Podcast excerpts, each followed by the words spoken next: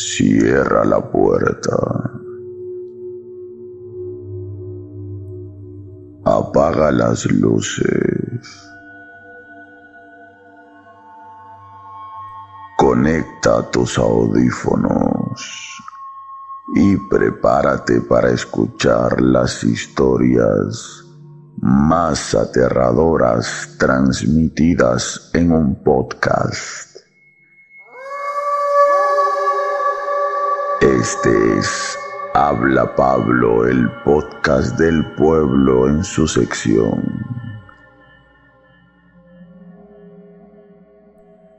Historias para no dormir.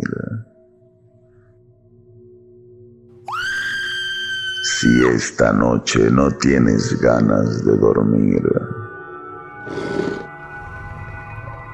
este podcast es para ti.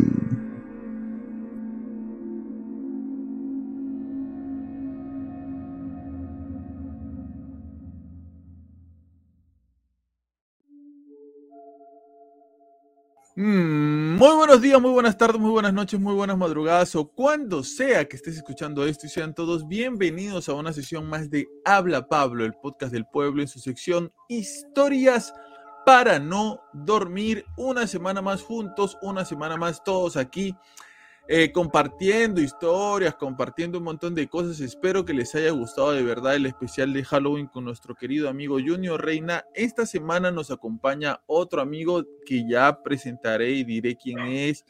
Eh, e irán conociendo porque también nos va a acompañar cuando hablemos del contenido que tiene que ver con fútbol. Es un amigo nuestro de hace mucho tiempo y por algo lo hemos escogido. Ya les vamos a decir por qué. Pero está con nosotros, por supuesto, una semana más nuestro querido amigo y hermano en la penumbra, en la oscuridad. Solamente se ve una cabeza flotante. Omar Cruces. Buenas noches, Omar.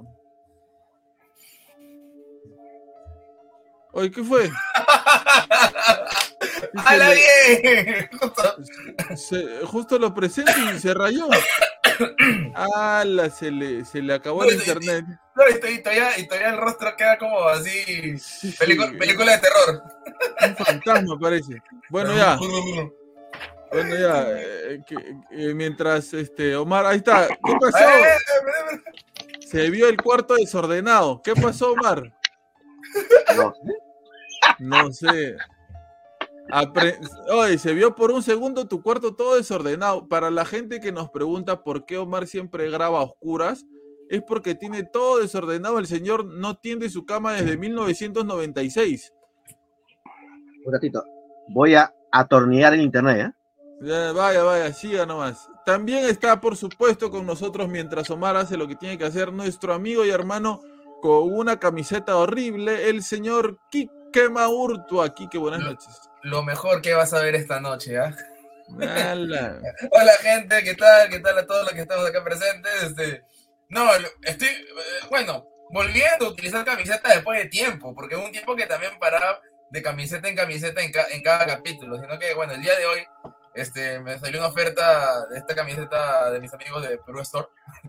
un ¿Y quién te ha dicho a ti que haga cherry en mi podcast?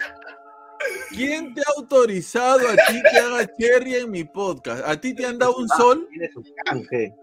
Es que, ya, es que ya que el podcast todavía no me da, tengo que buscármela, pues.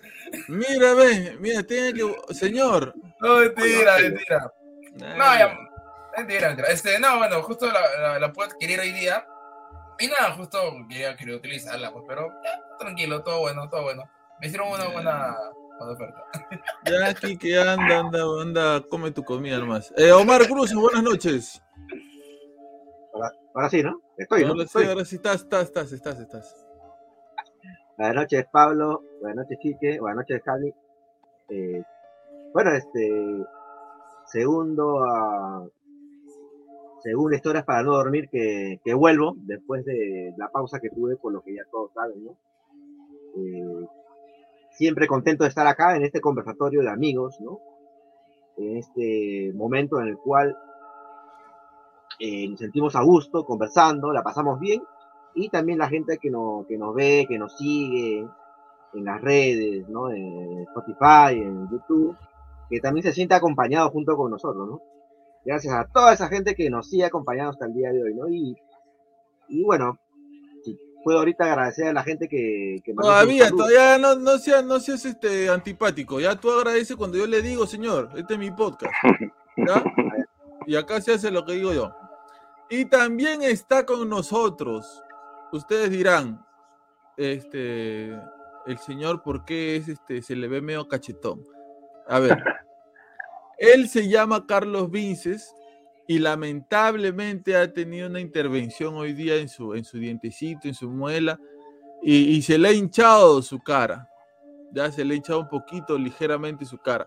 Pero él, a pesar de esa intervención, de ese dolor que debe estar sintiendo en estos momentos, quería participar, quería ser parte del podcast para que la gente lo conozca él es profesor de educación física, tiene una academia de fútbol junto con nuestro amigo, el que apareció en, el, podcast antepasado, este, Joel, tiene una academia de fútbol y él actualmente como que se está yendo un poco por el lado de la promoción, de la, de la divulgación del fútbol femenino eh, en, niñitas pequeñas.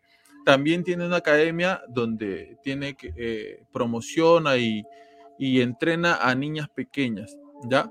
El fútbol femenino que se está haciendo bastante, eh, mucho más reconocido este, mundialmente. Su nombre es Carlos Vinces y él va a ser una de las personas, porque hoy día va a pasar su casting, a ver, vamos a ver si pasa o no pasa, una de las personas que nos va a acompañar en el contenido que tiene que ver con fútbol. Buenas noches, Carlos Vinces, aunque a él le gusta que le digan más Cali. Buenas noches, Cali. Hola chicos, ¿cómo están? Gracias por, por, la invitación. Este, sí, un poquito mal, un poquito mal, me han intervenido hoy día, pero nada, igual este, en lo poco que pueda hablar, que va a ser un poco difícil, pero ahí, ahí vamos a ver cómo va, se va dando las cosas. ¿Qué tal? Eh, cuéntanos un poquito de, de ti, de lo que haces, por favor, para que la gente te conozca. Claro, como lo dijiste, eh, soy profesor de educación física. Bueno, primero soy Carlos, Carlos Vinces, todo el mundo me conoce como Cali. Este, y sí, soy profesor de educación física, entrenador de fútbol. Ahora tengo este, una escuela de fútbol femenino que se llama Cali Lady Soccer. La tengo ya tres meses y este, estoy un poco más metido ya en lo que es el fútbol femenino. También trabajo en la escuela Boca Perú con una categoría mujeres y también niños. Y también trabajo en ciclista femenino, el, club ciclista femenino. Y estoy, eh, me estoy involucrando un poquito más en esto porque, como tú lo comentaste, ¿no? Este, el fútbol, el fútbol, bueno, ahí quería aclarar algo el fútbol femenino acá en Perú recién se está haciendo conocido, pero a nivel mundial mucho. Y es más, este, lo que era potencia en el fútbol femenino era Estados Unidos por muchos años, solo que ahora ya los países europeos como que han resaltado y eso. Y en el fútbol femenino cuesta decirlo, pero acá en Perú estamos muy, muy atrasados. Pero nunca es tarde, ¿no? Nunca es tarde. Pero yo quería preguntarte una cosa sobre eso por más que las chicas, las niñas comiencen a jugar desde muy niñas como lo hace un niño, ¿no? En, su casa, fuera de su barrio, ahí en la tierra, etcétera, eh, se puede llegar a tener el mismo, eh, eh, o sea, no sé si decir nivel, pero o sea, el, el juego en sí. Una niña con entrenamiento desde muy pequeña podría jugar a la par de un hombre el fútbol o ¿tú crees que por cómo son las niñas quizás un poco más este, delicadas, a veces un poco más... Eh, como que el hombre es un poco más brusco desde, chico, ¿no? Entonces yo veo quizás, tú lo ves desde otro punto de vista, pero yo veo que cuando los niños juegan fútbol chocan, se golpean, se tiran y continúan y quizás ese, ese juego brusco como que les cuesta un poco a algunas niñas, ¿no? Entonces, mm, a lo que voy es que una niña empezando desde muy pequeña a jugar fútbol, tranquilamente podría estar al, mismo nivel, a la misma competencia que un hombre. Mira, lo primero es este que está claro, ¿no? Por el, por el físico, por este por los genes y todo eso, siempre hay, una diferencia, hay una diferencia. Eh, con respecto a que si puede llegar o no puede llegar, yo tengo un caso específico, yo tengo una niña que la estaba con nosotros, llegó a los cuatro años, la niña ahorita tiene 11 y la niña resalta mucho más que en varios niños. Entonces, a la niña, por ejemplo, se le trabajó, se le entrenó al igual que los niños y ella este, ahora está en un nivel muy, muy, muy, muy alto. Es más, a equipos que va o cuando vamos a hacer partidos siempre la quieren jalar. Una porque es la edad, 11 años, y otra que juega. Pero obviamente acá viene algo, ¿no? Lo que dije al inicio, que ella tiene eso. O sea, nosotros lo que hacemos es pulirlos, porque también tengo niñas que están en cero, están en cero y sin embargo, este, al menos aprenden lo básico y con eso también, ¿no? Se alcanza. Pero al igual que un varón, si un niño tiene talento, se le pule y llega más. Como una persona que, que empieza a decir, ojo, todos pueden aprender, todos pueden aprender a jugar. El tema es que unos son más talentosos que otros y con eso se nace, ¿no? Hay chicos que se hacen, pero los que nacen se les hace más fácil. Y en este, es el caso de la niña, por ejemplo. ¿Y tú te imaginas en un futuro este eh, que, la pareja de, alguien le diga, me voy a una pichanga con mis amigas, ¿no? O sea, como que sería... No, no, nos quitaría un poco de, la zona de confort en la que estamos los hombres, ¿no? Que siempre decimos, ah, me voy a la pichanga, ¿no? Aunque sería la inversa. Lo que es que, es que ya está así, ya está así, hay campeonatos, hay relámpagos, campeonatos relámpagos de fútbol femenino, o sea, el fútbol femenino en el Perú está creciendo bastante, como también el fútbol, como también en el fútbol masculino, por muchos lados está también mal llevado, ¿no? Como en el fútbol femenino, masculino. Pero en cuestión de crecimiento, no, está creciendo bastante. O sea, yo acabo de terminar el domingo pasado un campeonato con las niñas de Boca y de las tres, Boca, Ciclista y mi equipo. Y te hablo que seis equipos por categoría, y equipos que quedan al aire y cosas por el estilo, porque ya el, el cupo no se, acaba.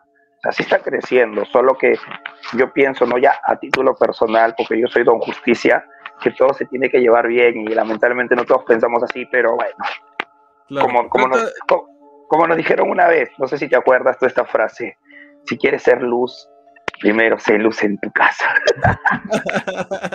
sí, de acuerdo, sí, de acuerdo. Trata de no, de no tocarte mucho el, el, micrófono, porque, porque rosa y suena un poco y quizás a la gente que está con audífonos le moleste un poco. ¿Qué pasó, okay. Mar? ¿Quique está durmiendo? No, bueno, Cali, ahora tú te vas a dar cuenta que nosotros tenemos un integrante que duerme mientras grabamos. ay, ay, ay. ay, ay, ay, ay, Sí, sí, sí, ya eso es normal. Si tú lo ves durmiendo, tú sigue nomás, fluye. Ah, acá la gente duerme, come, comienza a hacer otras cosas, pero bueno. Mejor dime, ¿no? Este, yo, que, yo quería preguntarles una cosa. Ahora que acaba de pasar Halloween, ¿ustedes son de, de ver películas de terror? Porque, o sea, hay gente que no les gusta mucho el tema de ver películas de terror. Hay gente a las que las películas de, terror les altera, las inquieta, les deja un, mal sabor. Acaba de pasar hace poco nada más en el cine, algo muy, muy fuerte, ¿no? Este, se acaba de estrenar la última película del Exorcista y un... Le dio un infarto, ¿no? Le dio un infarto. No, uno se mató en el baño. Ah, esa sí no vi. Sí, se ahorcó con su casaca. Ah, no lo había visto. No se sabe muy bien si fue antes, durante o después. Creo que aquí que tú dijiste que fue durante, ¿no? Durante, fue durante. Eh, entonces, situaciones muy, muy fuertes, ¿no? Yo recuerdo que hay documentales en donde se habla de la película del exorcista y donde supuestamente había gente que salía convulsionando de la película y no soportaba verla, ¿no? Entonces hay gente a las que le afecta mucho el tema de las películas de terror, como que hay otra gente que les da igual. A mí, por ejemplo, a mí, por ejemplo, yo... ¿Tú no te gusta? No, para nada. O sea, te lo juro que la máxima, la más fuerte que yo he visto para mí, y se van a reír a Chucky, te lo juro. Ya. Sí, no es broma, ya, yo no puedo ver. Yo he sabido ir al cine con amigos, amigas, que les gusta el la película de terror y yo me duermo. O sea, me duermo, te lo juro. Te escucho la música y yo ya estoy, la verdad, soy bien cobarde. Ah, te asusta mucho. Sí, a mí me asusta, sí, sí, me da mucho miedo. Y, o sea que nunca has visto la película del exorcista completa. ¿Te acuerdas la que daban hace años? Porque hay que aclarar que yo tengo 44 años. la que daban en la tele en el canal 2. ¿Te acuerdas? Ya, claro, sí. ¿A Premier o Cine Millonario? Sí, Cine Millonario. cine millonario. que nunca, nunca, entendí el, el, la razón de ese nombre. ¿eh? No tiene ningún sentido para mí Cine Millonario, pero bueno. Era un clásico. Todos los días. Ahí la, ahí la viste, Cali. O sea, claro, porque mi, eh, yo vivía con mis abuelos y mis abuelos la, la ponían, pues, porque habían que tres, cuatro canales, ¿te acuerdas? Claro, claro. Entonces. Y había una este, sola tele en casa también. Ah, claro. Bueno, yo en mi casa éramos millonarios, teníamos dos.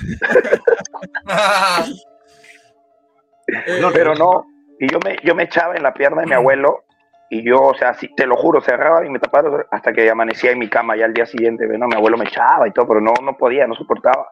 A mí lo que me daba miedo era ver la canción de Thriller de Michael Jackson. Ah, de Michael Jackson. Esa me daba miedo a mí, yo no sé por qué, loco. Y los maquillajes, los maquillajes. A pesar de que, de que me salía acá bailando, no, igual me daba miedo. Igual me daba miedo los muertos. ¿A ti, Kiki, a ti, Omar? Mira, la verdad, este, a mí, yo sí me gusta. No, bueno, no exactamente que decir que me gusta, que pero sí, sí disfruto de películas que son suspenso y terror hasta cierta, hasta cierta parte, porque eh, género, este género así de, que, es bien chocante, ¿no? O sea, que son imágenes, que son este... Que el gore. El gore no me gusta. El gore no lo aguanto. Pero arriba del gore hay bastantes categorías, ¿no? trata de buscar, porfa, cómo, cómo se divide a partir de, o sea, hay gore y lo, y lo que y, lo que le sigue porque son varias. Eh, es bien, es bien este, es bien extenso ese tema. A ti, Omar. A, mí este antes veía, antes años, ¿no? Pero después ya dejé ver, pero ahorita se me vienen a la mente tres películas, ¿no? A ver. La, la primera es la del exorcista, ¿no? Que creo que es considerada la película de terror más terrorífica de todos los tiempos, ¿no? y no solamente la más terrorífica, es una película muy bien hecha a nivel, a nivel cinematográfico. Y la, la, segunda, que me llama la atención, que ya que no la pasan mucho, ¿te acuerdas la, la película de la, la profecía, la de Demian? Sí, me encanta la profecía. Me claro, muy buena, muy buena. Me encanta. Como yo les decía en algún podcast, ¿sabes qué escena me, me pareció fuertísima? Y yo dije, este pate es el, es el diablo de verdad. En la profecía 3, ya cuando él ya es adulto, Demian es adulto, Demian tiene una habitación oscura donde hay un Jesús crucificado, pero este, está como que, como que lo ha la estatua del Jesús crucificado como que lo hubiera sometido más todavía de lo que se ve en la crucifixión, ¿no? La, ha amarrado, le ha hecho cosas. Y es horrible porque él en esa habitación oscura entra y hay una pequeña luz tenue que alumbra a ese Jesús crucificado. Y él agarra la corona de espinas, se la hunde y le dice este eh, Nazareno charlatán. Ala, cuando yo vi esa imagen me pareció tan fuerte esa escena de porque él está representando a lo que sería el, el diablo mismo, ¿no? El anticristo. Claro. Y si tú te pones a pensar, tranquilamente es algo que él le diría, ¿no? Porque él siente un, el demonio siente un odio acérrimo por Jesús, ¿no? Entonces, este, a mí me pareció tan bien hecha esa escena que, que me dio bastante miedo. Dale, Omar. Sí, no, pero te comentaba porque me parece curioso de que esa película no la pasan. Más la han pasado el exorcista en repeticiones, pero esa. Sí. Qué raro, ¿qué será? ¿Por qué será?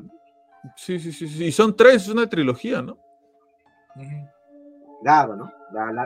en la 1 y en la 2 es cuando Demian, el personaje, todavía quiero, digamos que quiere huir de su destino, ¿no? Y en la tercera ya, ya, ya la asume, ya es, ¿no? El personaje. Claro, claro, que hay, hay, una, hay una situación en donde cuando él es adolescente, él es muy inteligente y, sus profesores en el colegio no entienden por qué él sabe mucho de matemáticas, mucho de diferentes cursos. Y hay un caso, este sí es bueno, un caso de la vida real, o bueno, aunque no se sabe todavía, ¿no? Que es el caso de esa llamada que se hace al programa de radio La Mano Peluda, en donde una señora pide que por favor la ayuden porque su hijo había sido poseído. Muy buena, sí. Y en esta, en esta llamada, ella dice eh, llorando, la señora dice, este, mi hijo eh, regresa del colegio y ya me han llamado del colegio diciendo que como mi hijo sabe tantas cosas, que al profesor de mate se burla del profesor de matemáticas, creo que era profesor de matemáticas de un colegio que todos conocemos, este, se burla del profesor de matemáticas porque sabe más que él. Entonces ella llorando va contando las diferentes cosas que han pasado con el hijo y que le hace pensar a ella que ese hijo está, está poseído. Pablo, tú, Pablo tú, sí, tú sí te, pegas con esas cosas, ¿no? Oh, es bacán. Esos casos son los casos. Son ¿Sabes por qué te digo que son bacanes? Porque te hacen ver, te, dan una visión distinta de las cosas. Nosotros, eh, todos aquí, imagínate que estamos viendo una naranja pero yo la veo de mi lado, tú la ves del tuyo y ellos dos la van a ver desde, sus, desde los costados. Oye, pero una cosa. Naranja, pero vista de diferentes ángulos. Claro, pero ustedes se han puesto a pensar que esa gente, o sea, es una, una apreciación, un punto de vista mío. Los, los que originaron los guiones y todo eso, era gente normal, o sea, normal te digo, ¿por qué? Yo, yo tengo un amigo que es entrenador, que ese pata es loco, loco, loco. O sea, ese duerme, sueña, va al baño, desayuna, todo fútbol. O sea, tú no, hay, tú no le escuchas un hola. Te dice, hola, mi hermano, un abrazo de gol, por ejemplo. te lo juro. Yo, yo cuando lo veo, sí, te, lo juro. O sea, y, y o sea, yo, estas personas que ve que hacen hecho esto, o sea, definitivamente o sea, también están muy pegados con eso, supongo, ¿no? Porque yo no creo, digo cualquier cosa, ¿no? Que Steven Spielberg, estoy diciendo cualquier cosa, dijo, ah, un día voy a crear la profecía. Y imaginarse cosas, porque en, teoría se imaginan, ¿no? No, yo pienso que el que haya sido que no sé quién, y menos mal que no sé, este, definitivamente estaba con un torneo tirando para ese lado. O sea, digo, yo no sé. Muchas de estas historias son de supuestamente hechos reales, ¿no? Porque el tema del exorcista eh, es de un, de, un libro. hecho, o sea, es un hecho real que se registró en un libro que pasó en los años 20. Y que no fue una niña, no fue una niña, sino fue un niño. Eh, hay, una hay, una hay, una película justamente basada más fiel eh, del exorcista, o sea, de la, de la verdadera historia. Pero no, no, no, no, caló tanto como la película. Entonces, mm, claro, como te digo, algunos de, estos, de estas películas son de supuestamente casos reales, pero otras sí salen de la invención de las personas. Ahora, lo que sale de la invención de las personas me parece que no llega a tener tanto éxito como los supuestamente casos reales, porque a la gente el morbo le gana cuando te dicen, esta es una película basada en hechos reales. Ya, la gente es que esa, esa, esa, premisa de por sí ya, ya, te predispone a que, oye, no, no, o sea, no, no, a alguien le ha pasado esto. Ajá, a alguien le ha pasado esto. Y si, la, y, y si a alguien le pase, me puede pasar. No una cosa así. Claro. Una de claro, claro. Mira, mira el morbo, mira, mira el morbo, que me, me, voy a ir un rato del tema, pero bueno, igual es película. Miren el morbo que causa, causa hasta ahora, por ejemplo, Titanic, por ejemplo. Uh -huh. O sea, mil vistas. Yo la veo y sigo llorando. Ahora, nosotros tenemos un podcast en donde hablamos de que supuestamente lo que se hundió ahí no fue el Titanic. con pruebas, ¿ah? Con, con pruebas de que lo que se terminó hundiendo no fue el Titanic, sino fue su hermano gemelo, el Olympic. ¿Y por, qué se, ¿Y por qué se hundió otro barco? ¿Por qué lo pusieron ahí? Y todo lo que repercutió el hundimiento de ese barco. Es más, el, el, motivo de por qué de, realmente realmente se chocó, por así decirlo, ¿no? O sea, fue algo, fue algo, fue algo fortuito o fue algo más este eh, provocado.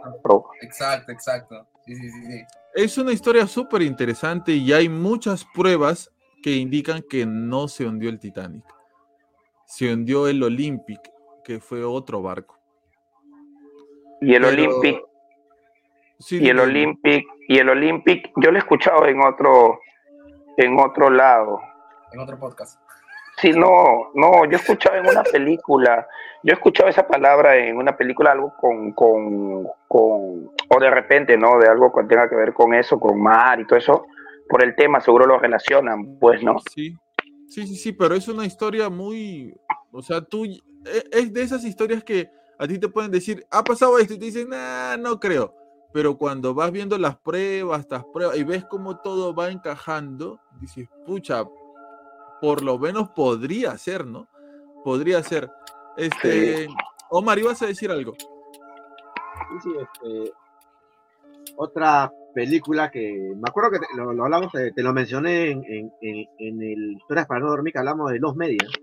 Ajá. ¿Te acuerdas que te dije que cuando estábamos buscando videos, ¿no? De esos videos a de ver, los medios. A ver, brevemente nada más para que lo, lo, lo entienda la gente que nos está escuchando y también Cali que no sabe qué cosa es. Lost Media, el término Lost Media, se refiere a que hay personas que dicen que han visto un comercial una novela, una película, y nadie más que esas personas recuerdan haber visto eso. Y esas personas lo recuerdan con personajes y con todo, ¿ah? y te dicen, ¿sabes qué? Yo vi este comercial, era así, era así, era así, y todo el mundo dice, ¿qué? No, nunca, ese comercial nunca existió, esa película nunca existió.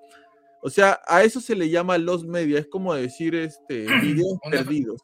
un efecto Mandela donde hay gente que dice que ha visto algo y lo tiene acá en su mente y te lo describe tal cual porque, o por ejemplo, una persona que estuvo a las 3 de la mañana viendo la televisión porque no tenía sueño y vio una película y después cuando ha querido buscarla porque le pareció una buena película, no la encuentra y no hay registro de una película así como la, la que él está buscando. Entonces, un día hablamos de, de, de eso, ¿no? De los medios. Dale, Omar. Sí, sí, ¿te acuerdas que me acuerdo que tú buscaste en YouTube y lo encontraste, el tráiler, de una película que peruana, que en su momento la catalogaron como la película más terrorífica eh, en el Perú, ¿no? Hecha en el Perú, ¿no? ¿Te acuerdas? Espejismos. Ya, y yo te, yo, te contaba que yo, yo ni siquiera me atreví a ver la película, porque solamente ver el tráiler me daba miedo, ¿no? Y más o menos el tráiler era de que salía así un ambiente donde está todo oscuro, eh, tambores así tipo macumba, ¿no? Y se veía que en el desierto alguien corría, ¿no? Y había una voz en el eh, que gritaba, ¿no? ¿Quién es el hombre que corre, ¿no? Y fue, ah, el eslogan, ¿no? Espejismos, la película peruana de terror más terrorífica de todos los tiempos. Pues, eh, me, da graciosa, me da graciosa esa película. Este, bueno, de, por sí el cine peruano, para lo que es terror, está, está, en pañales. No. y, había, y habiendo tantas historias, y hay, como y películas. Y hay buen material. Porque, por ejemplo, yo he visto, o sea, una vez este, hace años, cuando, cuando hubo, una oleada de películas de terror peruana que empezaron a, a querer sacar, este, por ejemplo, sacaron Cementerio General, este, Oye, no, no vimos la vez pasada el trailer de la jarjacha contra el. ¿Contra quién? con, con la jarjacha con Depistaco. No se te ha fumado ya. La batalla final, acuérdate, la batalla final. La batalla que Freddy versus Jason, no, no, no, no. no. O, o Alien versus Depredador. No, este... yo, creo, yo creo que las películas peruanas en sí, o sea, y más de terror, yo creo que, o sea, como que las cuidan mucho, porque de verdad, mira, por ejemplo, lo de, no sé si, si es verdad, eso creo que sí, lo de Polly con la casa Matucita y esas cosas que mataba, que mató. O sea, ese es un, ese, ese es un guion perfecto, ¿ah? solo sabes, que ¿Sabes quién adaptaba chévere eso? Esa, ese programa de Mi nombre es. ¿Cómo, cómo se llama este tío? El, el de Alto el Crimen. No, Alto el Crimen no, este, detrás del crimen. El del 7. Yo, soy el general de la policía, Benedicto Jiménez. Ay, ay, ay, ay. Ese se porque las eh, eh, eh, Claro, él te, él te, contaba las historias tal cual, pues, y encima pasaban como que, como que imágenes. Por eso te digo, o sea, tú sabes que, bueno, tú también los conocido, Pablo, no apoyé, pero yo al, tío, al tío lo he visto en, Miraflores, y tal cual, ahí una vez salió el burneo, burnete, burneo ese, que lo fue a entrevistar, ya el tío paraba rodeado así, ¿o de locos. paraba rodeado de locos que lo admiraban, que lo mujer contrafuerte. ¿Tú te acuerdas exactamente? El tío estuvo preso por matar, ¿no? Claro, él mató al que supuestamente, supuestamente había sido un asesino y después se demostró que él no había sido. El monstruo de la A él le dio cólera porque él no confesaba el crimen. Claro, por eso te digo, o sea, mira, mira todo, el monstruo, al, monstruo de Armendáriz, que esa es otra historia. imagínate la, más la historia del, de Poggi que, lo mató porque él se tomó justicia por sus manos y se fue preso y, después y todo, o sea, ese tío le fallaba todo arriba, definitivamente. Sí, y como tú dices, hay historias alucinantes, ¿ah? que se pueden adaptar chévere. Mira, tú ves el, nivel del cine peruano únicamente viendo, por ejemplo, el nivel del cine mexicano con esta película, este, ah, eh, Amores Perros. Esta película en donde este, actúa este, Gael García Bernal, en donde ellos tienen unos perros y este, son perros de pelea y son como varias historias en una misma película. Esa película me parece que fue hecha en el año 2000 y tanto y yo hasta ahora no he visto una película de ese nivel de, buena película acá en el Perú. O sea, quizás no he visto mucho cine peruano, lo que quieras ya, pero... Eh, hace, disculpa, hace poquito salió un tráiler de una película que me parece que es la versión peruana de Harry Potter, por los efectos. ¿Qué? Sí, sí, sí, ya sé. no, oye, pero no, no, pero ojo, eh, vi el tráiler, vi el tráiler, pero está bien producida. O sea, tiene, tiene, tiene, toda la esencia de una película tipo Harry Potter, pero a, diferencia... No peruana. Ajá. Ah, sale? Agatha Liz. No, pero es que, es que hacen algo bien, hacen algo bueno, que, que mira, la película se nota clara, clara, las referencias del cine americano y de estas producciones mágicas tipo Harry Potter, pero igual tiene personalidad, o sea, destaca el estilo que le, el estilo que le quiere poner y también este, el, nivel de producción en, en, cuidar los detalles, que creo que es algo que el cine peruano, el misterio del orbe, que es algo que el cine peruano en verdad, bueno, personalmente, eh, ha perdido, ha perdido, no digo que todas las producciones, pero creo que en, sus producciones más comerciales, por decir, algunas productoras tipo como Tondero, ha, ha perdido este, el, eh, la esencia de solamente abocarse en personaje, personaje eh, mediático conocido o historia mediática conocida, añadirle lisuras, añadirle cachín y que, y que en, en, en, torno a eso quieren la película. Porque la mayoría de películas de, son así. Eh, eh, perdón, eh, termina y nos indicas, porfa, eh, cómo se divide el tema de, las películas de terror en cuestión a, la violencia en la que están hechas, porfa. Dale, dale. No, como te decía, el, eh, más que todo, más que todo, el cine para mí peruano, o sea, sí hay buenas producciones, pero este no, no, hay, no, no hay mucha visibilización de eso y, por entrar en la parte de terror, como digo, me vi Cementerio en General, me vi La Casa Matusita. Y ¿Hay una película de La Casa Matusita? Claro, claro. Sí, sí, sí, pero no pegó. No, pegó. la Casa Matusita. Pero no pegó, ¿por qué? Porque cuando, una, cuando ves la película empieza bien, empieza generándote la intriga y con el, y con el formato de fan footage, tipo actividad paranormal, pero cuando empieza a desarrollar la historia, se vuelve muy, muy fofa, que, que, es como que mezclan el exorcista con un poco de, de la bruja de Blair, con un poco de holocausto caníbal, empieza a mezclar como... Sí, que ya es un, ya es un chaufa que, que te, te, deja como que, pucha, o sea, ¿qué estoy viendo? ¿no? O sea, no, no... la intriga que me lo generan me, me lo tira al suelo, a mitad de película, y ya como que ya, pues, no, no, no le pongo compromiso. Ahora que has mencionado eh, la bruja de Blair, Perdón, espera, espera, espera, espera, espera, espera, espera. ¿Las, bru ¿Las brujas de qué? ¿De Por quién? eso yo bien, bien callado estoy. ¿Las brujas de qué? De Blade. ¡De Blair! ¡De Blair, oye! ¿Quiénes son las brujas de Blade? ¿Qué Blade, Blade? Blade el, cazavampiro, no, de Blair, las brujas de Blair. Bueno, esa, esa película cuando yo la vi, yo me la creía, pero me la creí me, no, sí, yo también. Todos creo que se creyeron eso. E, e, esa tiró como para ficción más. Esa tiró como que más para ficción. No fue tanto terror. No, pero, pero, pero ¿sabes qué? Mucha gente creyó por mucho tiempo que esa película era real. Era real. Lo que, lo que, mm. lo, no, es que lo, lo, que lo que la bruja de Blair hizo, que fue también un, un hito en el, en el género este de terror, fue que el trabajo de marketing fue espectacular, porque crearon páginas, crearon números telefónicos que justamente tenían que ver con la película. Para, para llamar por si habían visto a la gente.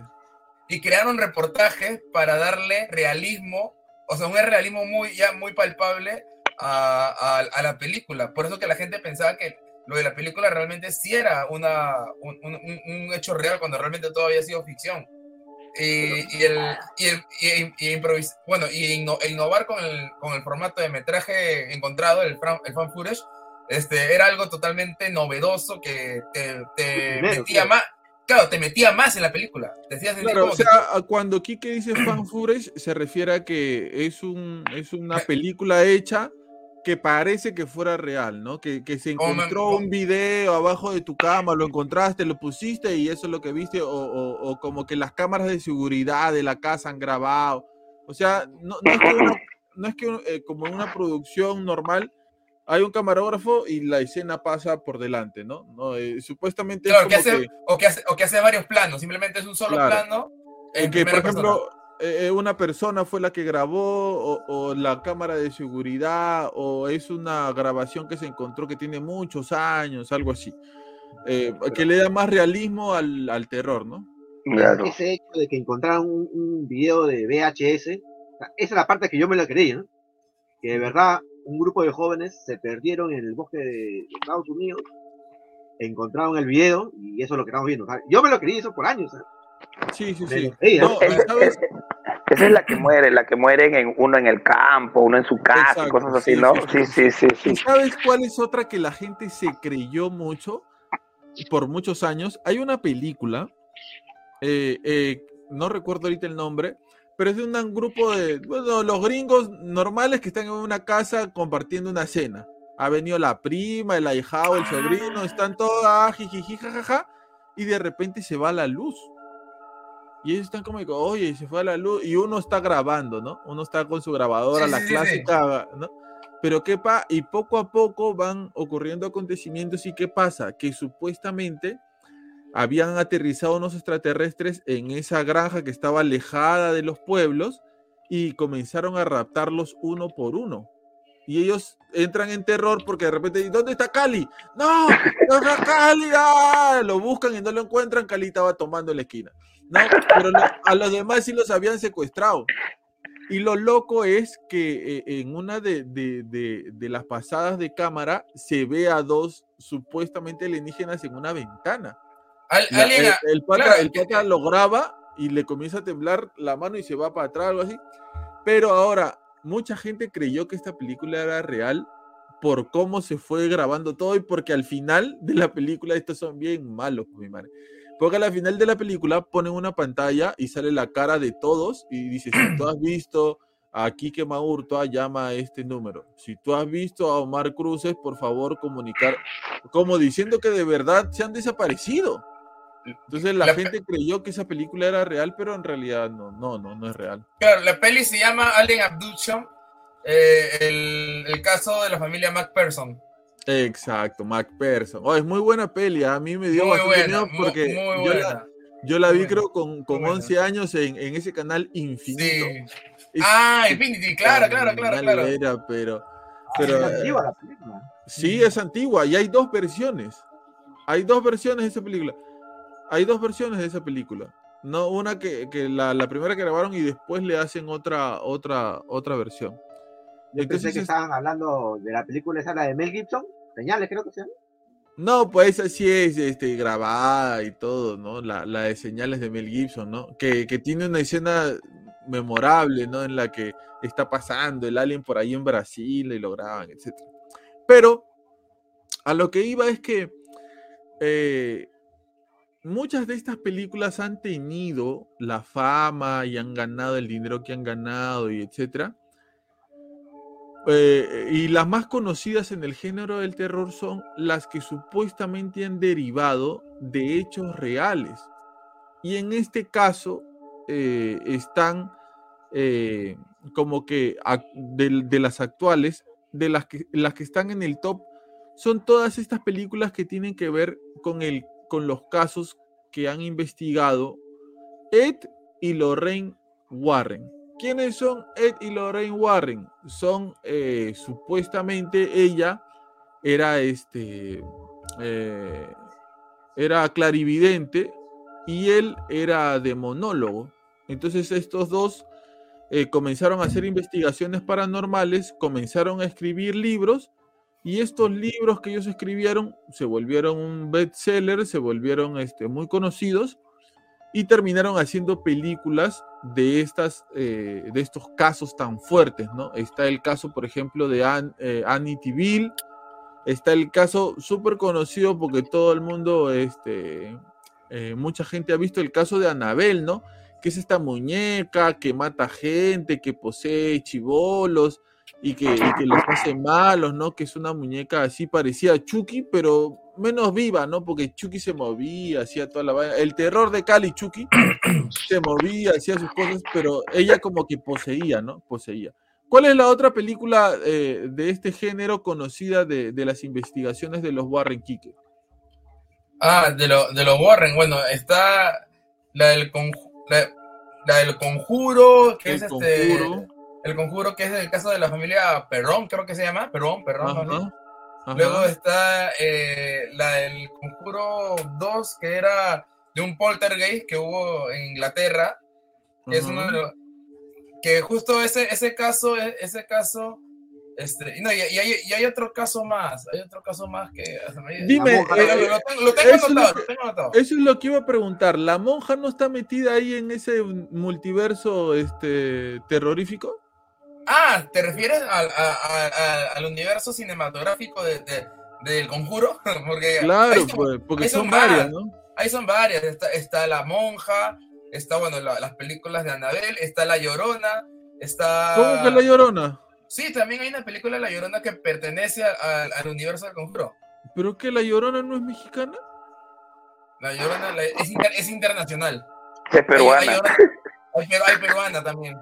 No sé peruana y, trabaja en el mismo colegio que Cali. Sí, te digo ahorita eh, las películas del universo conjuro. Una, para, bueno, primero, para, para, para cerrar lo, de, lo del subgénero del terror. Ajá. El subgénero del terror tiene, bueno, el terror tiene, tiene subgéneros ya más, bien marcados como el, el, slasher, que es este tipo de películas como Scream, o sea, la típica película en donde eh, por un evento, un asesino, ah, o sea, una persona toma represalias y empieza a asesinar a, todas las, a todos los protagonistas. Okay. El, el gore que empezó, empezó jugando con el morbo, con el morbo a, a, lo, grotesco y también en una, en una manera de recurso de, de hacer cintas de bajo presupuesto, porque empieza así, haciendo cintas de bajo presupuesto y como no, y como no, tiene, no había el presupuesto para, para efectos tan, tan sofisticados de, de, juego de luces para generar ese, ese, ambiente de suspenso, utilizaron eh, el, el, el, recurso de usar escenas fuertes para, para, para, para pantallar, ¿no? Eh, por ejemplo, otra película es la película de thriller, o sea, el género thriller, que suele ser confundido con el, con el suspenso, sin embargo, el thriller tiene una gran peculiaridad, que la trama se centra en tratar de descubrir algún misterio. El thriller se centra en, más que todo en misterio. Escenas fuertes, matanzas, todo lo que quieras, pero siempre en misterio, un misterio. Y el, el, el suspenso también que, que, a ver, como pone acá, ¿no? Es, busca provocar dos cosas en el público, emoción e interés de carácter mental. Por lo general, este subgénero, el espectador conoce un poco más que algunos personajes de la trama, situaciones que generan tensión y estrés en él. ¿no?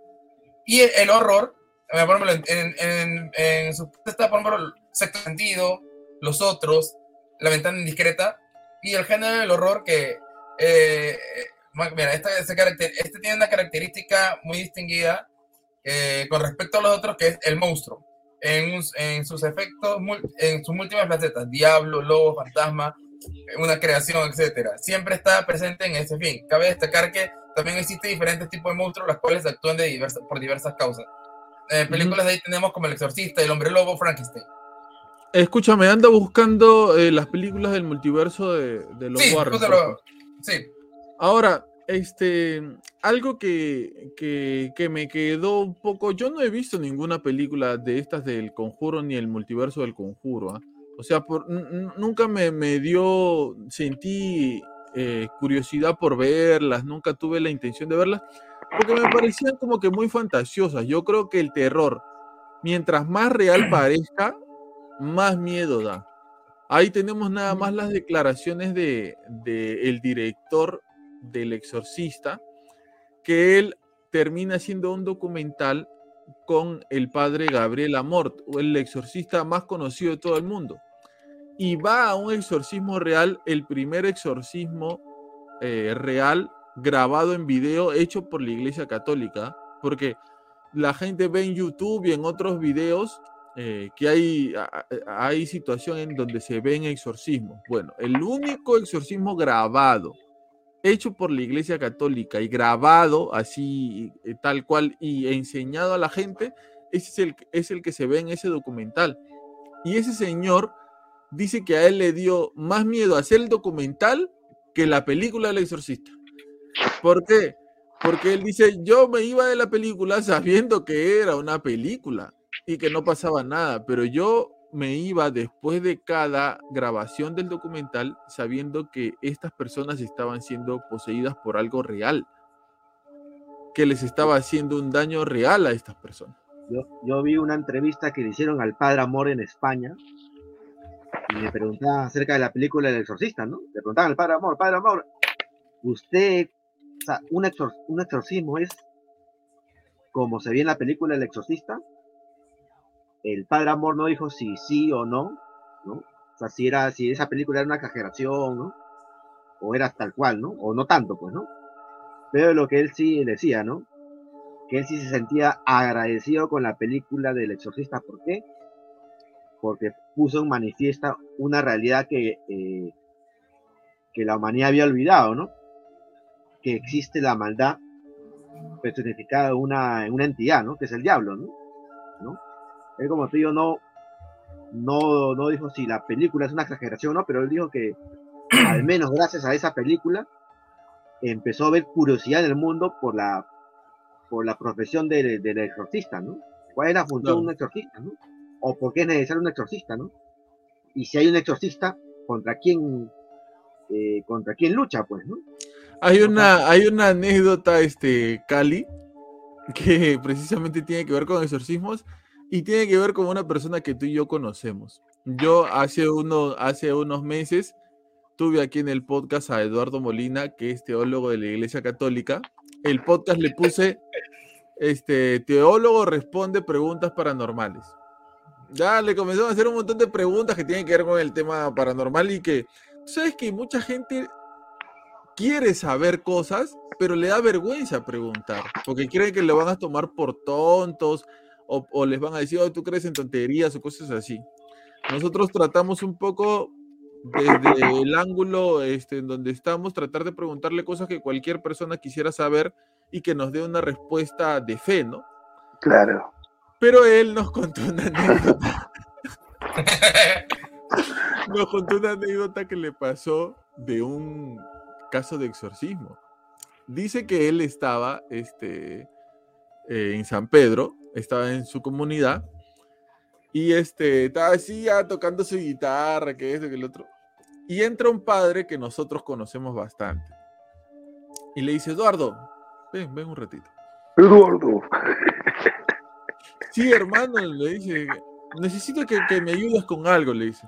Entonces Eduardo sale, ¿no? Y se meten a uno de, de los salones que hay en la parroquia.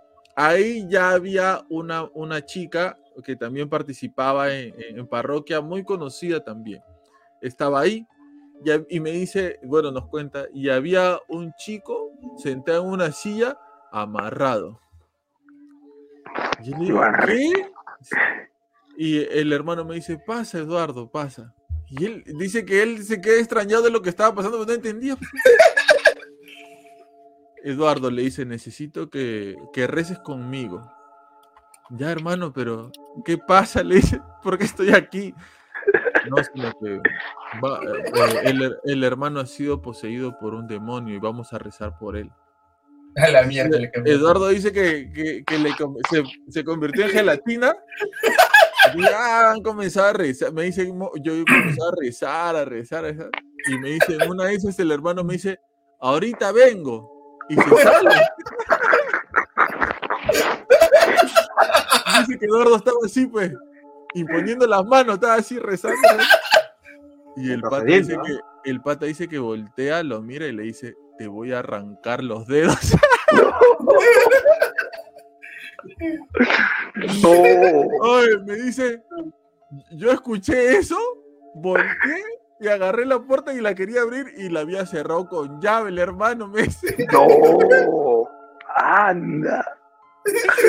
Dice que estaba así, jalando, jalando, jalando la puerta para salir y, y, no, no, me dice, después de cinco minutos que he tratado de abrir la puerta como sea, ya lo único que me quedó, me dice, fue quedarme a rezar nomás. se quedó rezando hasta que el hermano regresó y bueno, ya después ah. continuó la, la, oración. Pues. ¿Y, ¿Y, cómo terminó? Eh, me parece que Eduardo nos dice ahí que después termina el hermano la, o sea, les dice a ellos que se vayan, creo. Ya, ya, claro, y él lo termina. Claro, él lo termina, pero no recuerdo muy bien, este, ¿Qué? Él, ah. él, dice que lo dejó ahí, pues, ¿no? A mí me pasa, yo no ni entro, ni entro, hermano, ni entro, no. Te lo imaginas a Eduardo, está rezando y le dicen, te voy a arrancar los Así soy yo ahí eh, eh, moviendo, moviendo la manija en la puerta para, para poder salir. Pero bueno, dale, Kike, ¿cuáles son este, todas estas películas que tienen que ver con el universo de. A ver, te lo digo. Dale, dale, espérate, espérate, sí, Omar. Esto se me viene a la mente. no sé si esto será de. No sé por qué, creo que alguna vez lo escuché, pero tengo que, tendría que corroborarlo con un sacerdote católico, ¿no? Pero una vez me pareció haber escuchado que existe algo que se llama el, don de demonio. ¿no? ¿Qué es el don de demonio? Este, es que una persona, un sacerdote, tiene la, ¿cómo lo puedo decir? La capacidad, el don de discernir cuando alguien tiene un demonio adentro, ¿no? Sin, sin necesidad que esta persona, que esta persona manifiesta, manifieste que está endemoniado, pues, ¿no? ¿no? Esto una vez lo escuché, pero la verdad que no sé si realmente es un concepto que está dentro de la Iglesia Católica. Tendría que preguntarle a un religioso católico, pero me pareció alucinante, ¿no? Bueno, podría pasar, ¿no? Deben haber sacerdotes que deban tener esa cualidad. Eh, a lo que te refieres, a ver, aunque no sé si esta página. Acá ahorita lo que acabo de encontrar, y te, te ponen con cita bíblica, era el don espiritual del discernimiento de espíritu. ¿Dónde hay discernimiento de espíritus? Eso es lo que, bueno, lo, que ahorita, acabo, ahorita lo que, lo que dice acabo de encontrar. Bueno, podría ser. Yo creo que puede ser posible, ¿eh? no lo veo tan descabellado. Claro, en lo que yo como no es una persona a, a, presentar este, características, ¿no? Gitanismo, ¿no? Pero que un Pero, pero, pero, pero eso también no tiene que ver con ese famoso del ojo de ver y todo, que hay personas que ven el mal. O sea, podría ser, ¿ah? Sí. Claro, el, el, folclore está muy metido en la espiritualidad, con esto de pasar el huevo, pasar el cuy, el ojo de ver, todo tiene que ver. Claro, yo también he visto algunas cositas que. ya nos vas a contar, porque no, nos ha contado Caballita, nos ha contado Junior, ya tú también vas a tener tu espacio para contarnos lo que tú has visto. ¿Sabes a la gente qué historias le vacilan? Las historias de la casa de retiro. Siempre nos dicen, si alguno cuenta las historias de la casa, a veces hemos puesto fotos de para que la gente vea cómo es, ¿ah? porque a veces nos escriben desde otro país o nos escriben desde provincia. Y también de qué casas, ¿ah? ¿Qué casas? ¿Qué casas de retiro? Sí, sí, sí. Pero bueno, este, dale, Quique. Ya, mira, el universo cinematográfico del conjuro Resume, ¿cuántas películas son? Son 3, 6, 9. Nueve películas. Nueve películas. A ver, cítalas. Ya, ya, mira, lo voy a decir no en el orden que se estrenó, sino en el orden cronológico de la película. Porque cada película está ambientada en años diferentes. Está La Monja, que, que, se ambienta en el año 1952. Anabel, crea, la creación en el, en el 55. La Monja 2 en el 56. Anabel, solamente Anabel, en el 67. El Conjuro en el 71. Anabel 3, 72. La Maldición de la Llorona en el 73. El Conjuro 2, 77. Y El Conjuro 3, El Diablo me, obligó a hacerlo, que es un caso muy, muy interesante en la vida, de la vida real en el 81. En el 81. Y miren acá, eh, Ed y Lorraine Warren producen estas películas. O sea, ellos han ayudado a la producción y les han dicho, ¿sabe qué? Esta película es así, este caso fue así, se hizo así, así, así, así, así, así. Ellos han ganado, al parecer, mucho, mucho, mucho dinero con todo esto. Eh, entonces, eh, no solamente con los libros, no solamente con las películas, con las charlas, con el Museo de los Warren, que eh, en algún momento ellos, eh, sus familiares, cuando ellos dos murieron, salieron a decir que el Museo de los Warren había cerrado porque habían entrado en bancarrota, cosa que no es verdad, fue por un tema del terreno en donde está situado este, este museo.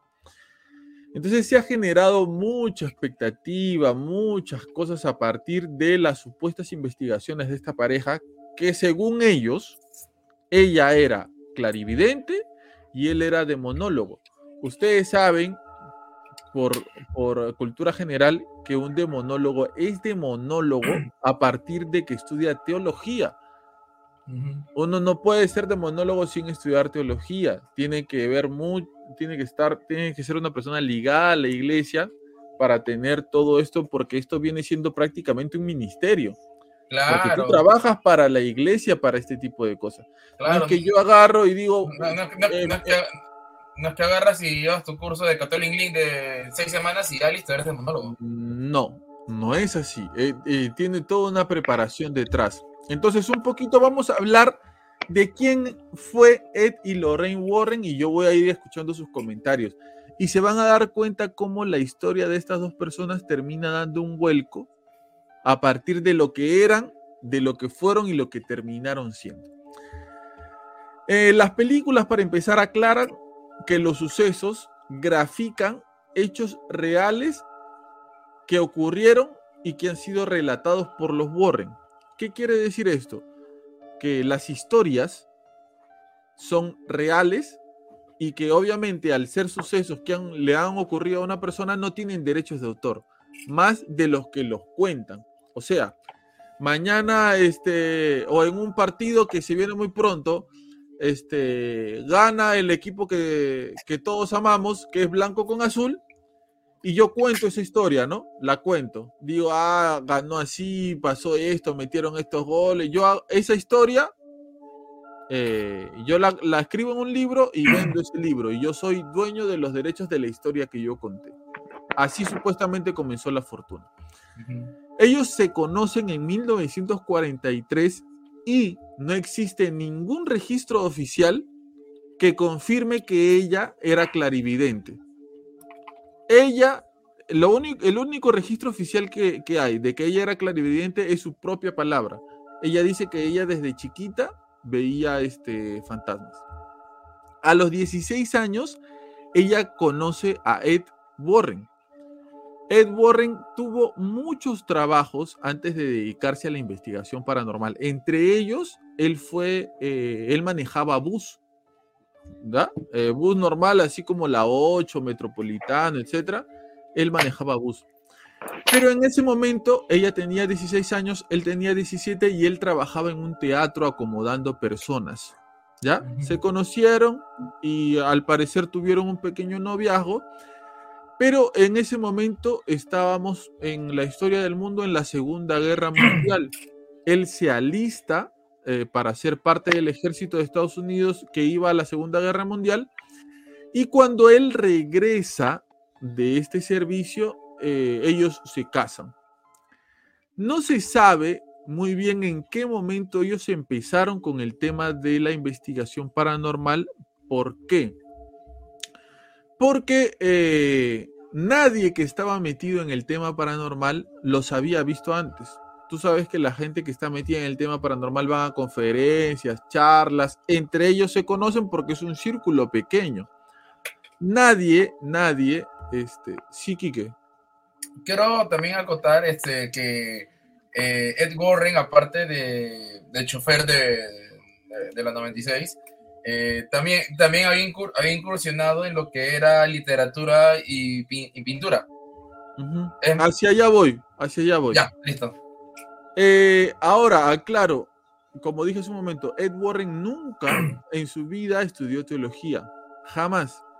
Lo único que se sabe que estudió Ed Warren fueron artes. ¿Ya? Él al parecer en ese momento vendía sus obras de arte en la calle, o sea, sus pinturas. Ed Warren no era un gran pintor, ya no era este Picasso, no era este, no, era un pintor destacado, era un pintor más y él pintaba este paisajes o pintaba casas, ¿no? Eh, eh, cómo se veía tu casa, él la pintaba. Era un pintor más del montón, pero él para sí él sí creía que era un gran pintor, pero que no había tenido la oportunidad de exponer sus pinturas. ¿Ya?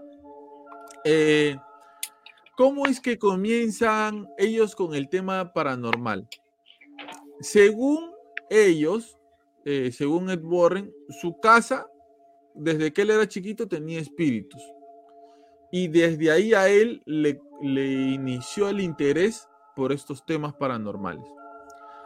Eh, eso lo combinó con su habilidad para la pintura. Entonces, ¿qué era lo que él hacía o qué es lo que ellos comenzaron a hacer?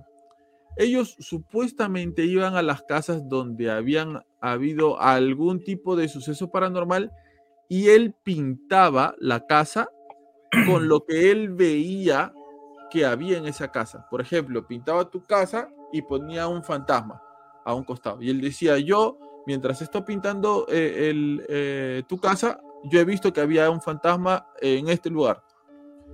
Y esas pinturas él las les vendía a las personas.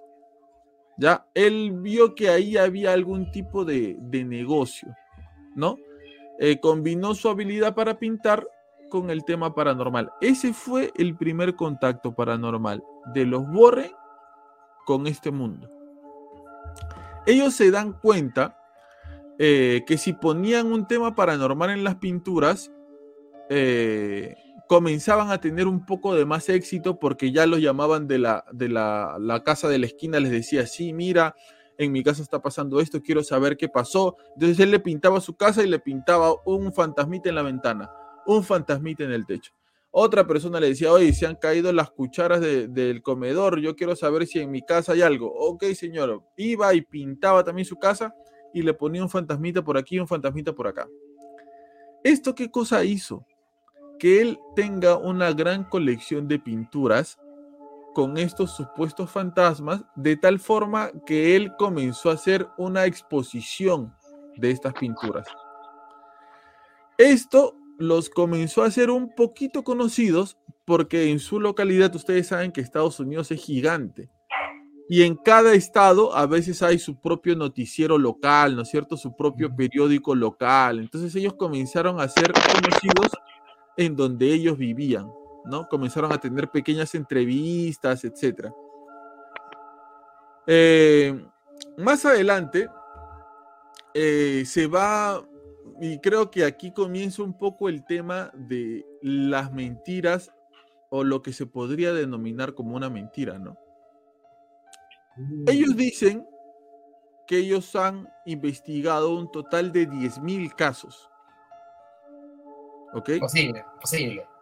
Si nosotros hacemos, si nosotros hacemos una suma simple, una persona que tranquilamente duerme 7 horas al día necesita 27 años para investigar 10.000 casos.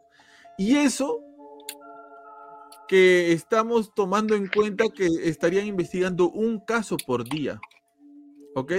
Un caso por día.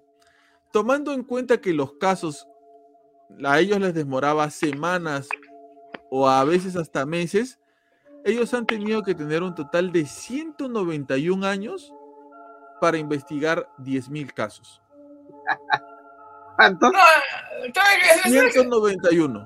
No, creo, creo que esa es una exageración. Es como que a veces este, eh, la, gente, la gente cuando quiere jactarse de algo que, yo hago, ¿no? Este, eh, a veces tiende a, usar esos, este, esos términos un poquito exagerados, ¿no?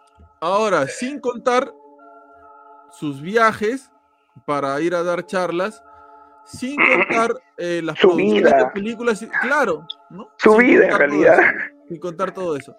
Ellos han debido necesitar 191 años para investigar 10.000 casos. Ahí nos vamos dando un indicio de que quizás lo que ellos estaban diciendo no era tan real. Ya, 10.000 casos es un montón. Pero bueno. Digamos que han exagerado el número de casos. Se podría decir, ¿ya? Se podría decir.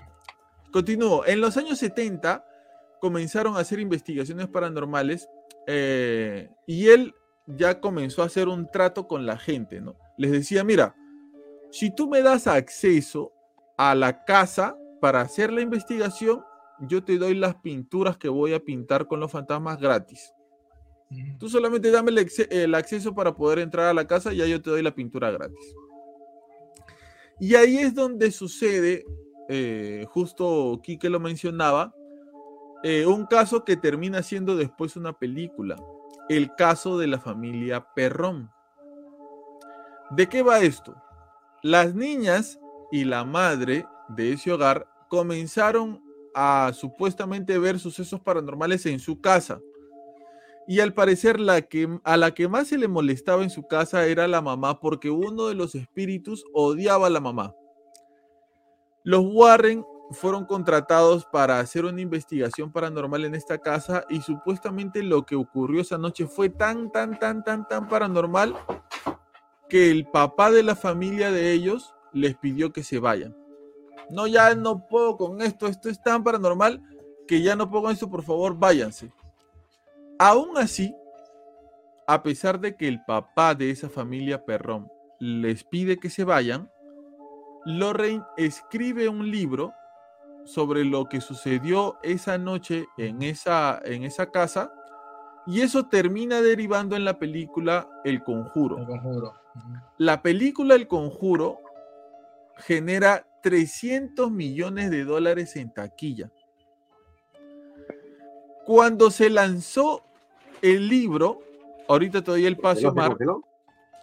Ahorita te doy el paso, Omar. Cuando se, se, se, escribió el libro, Omar. Así, ¿qué fue? ¿Qué fue? ¿Se fueron? No, no, no, tú te has ido por un ratito. Sí, segunda vez que. Sí, eh, continúo.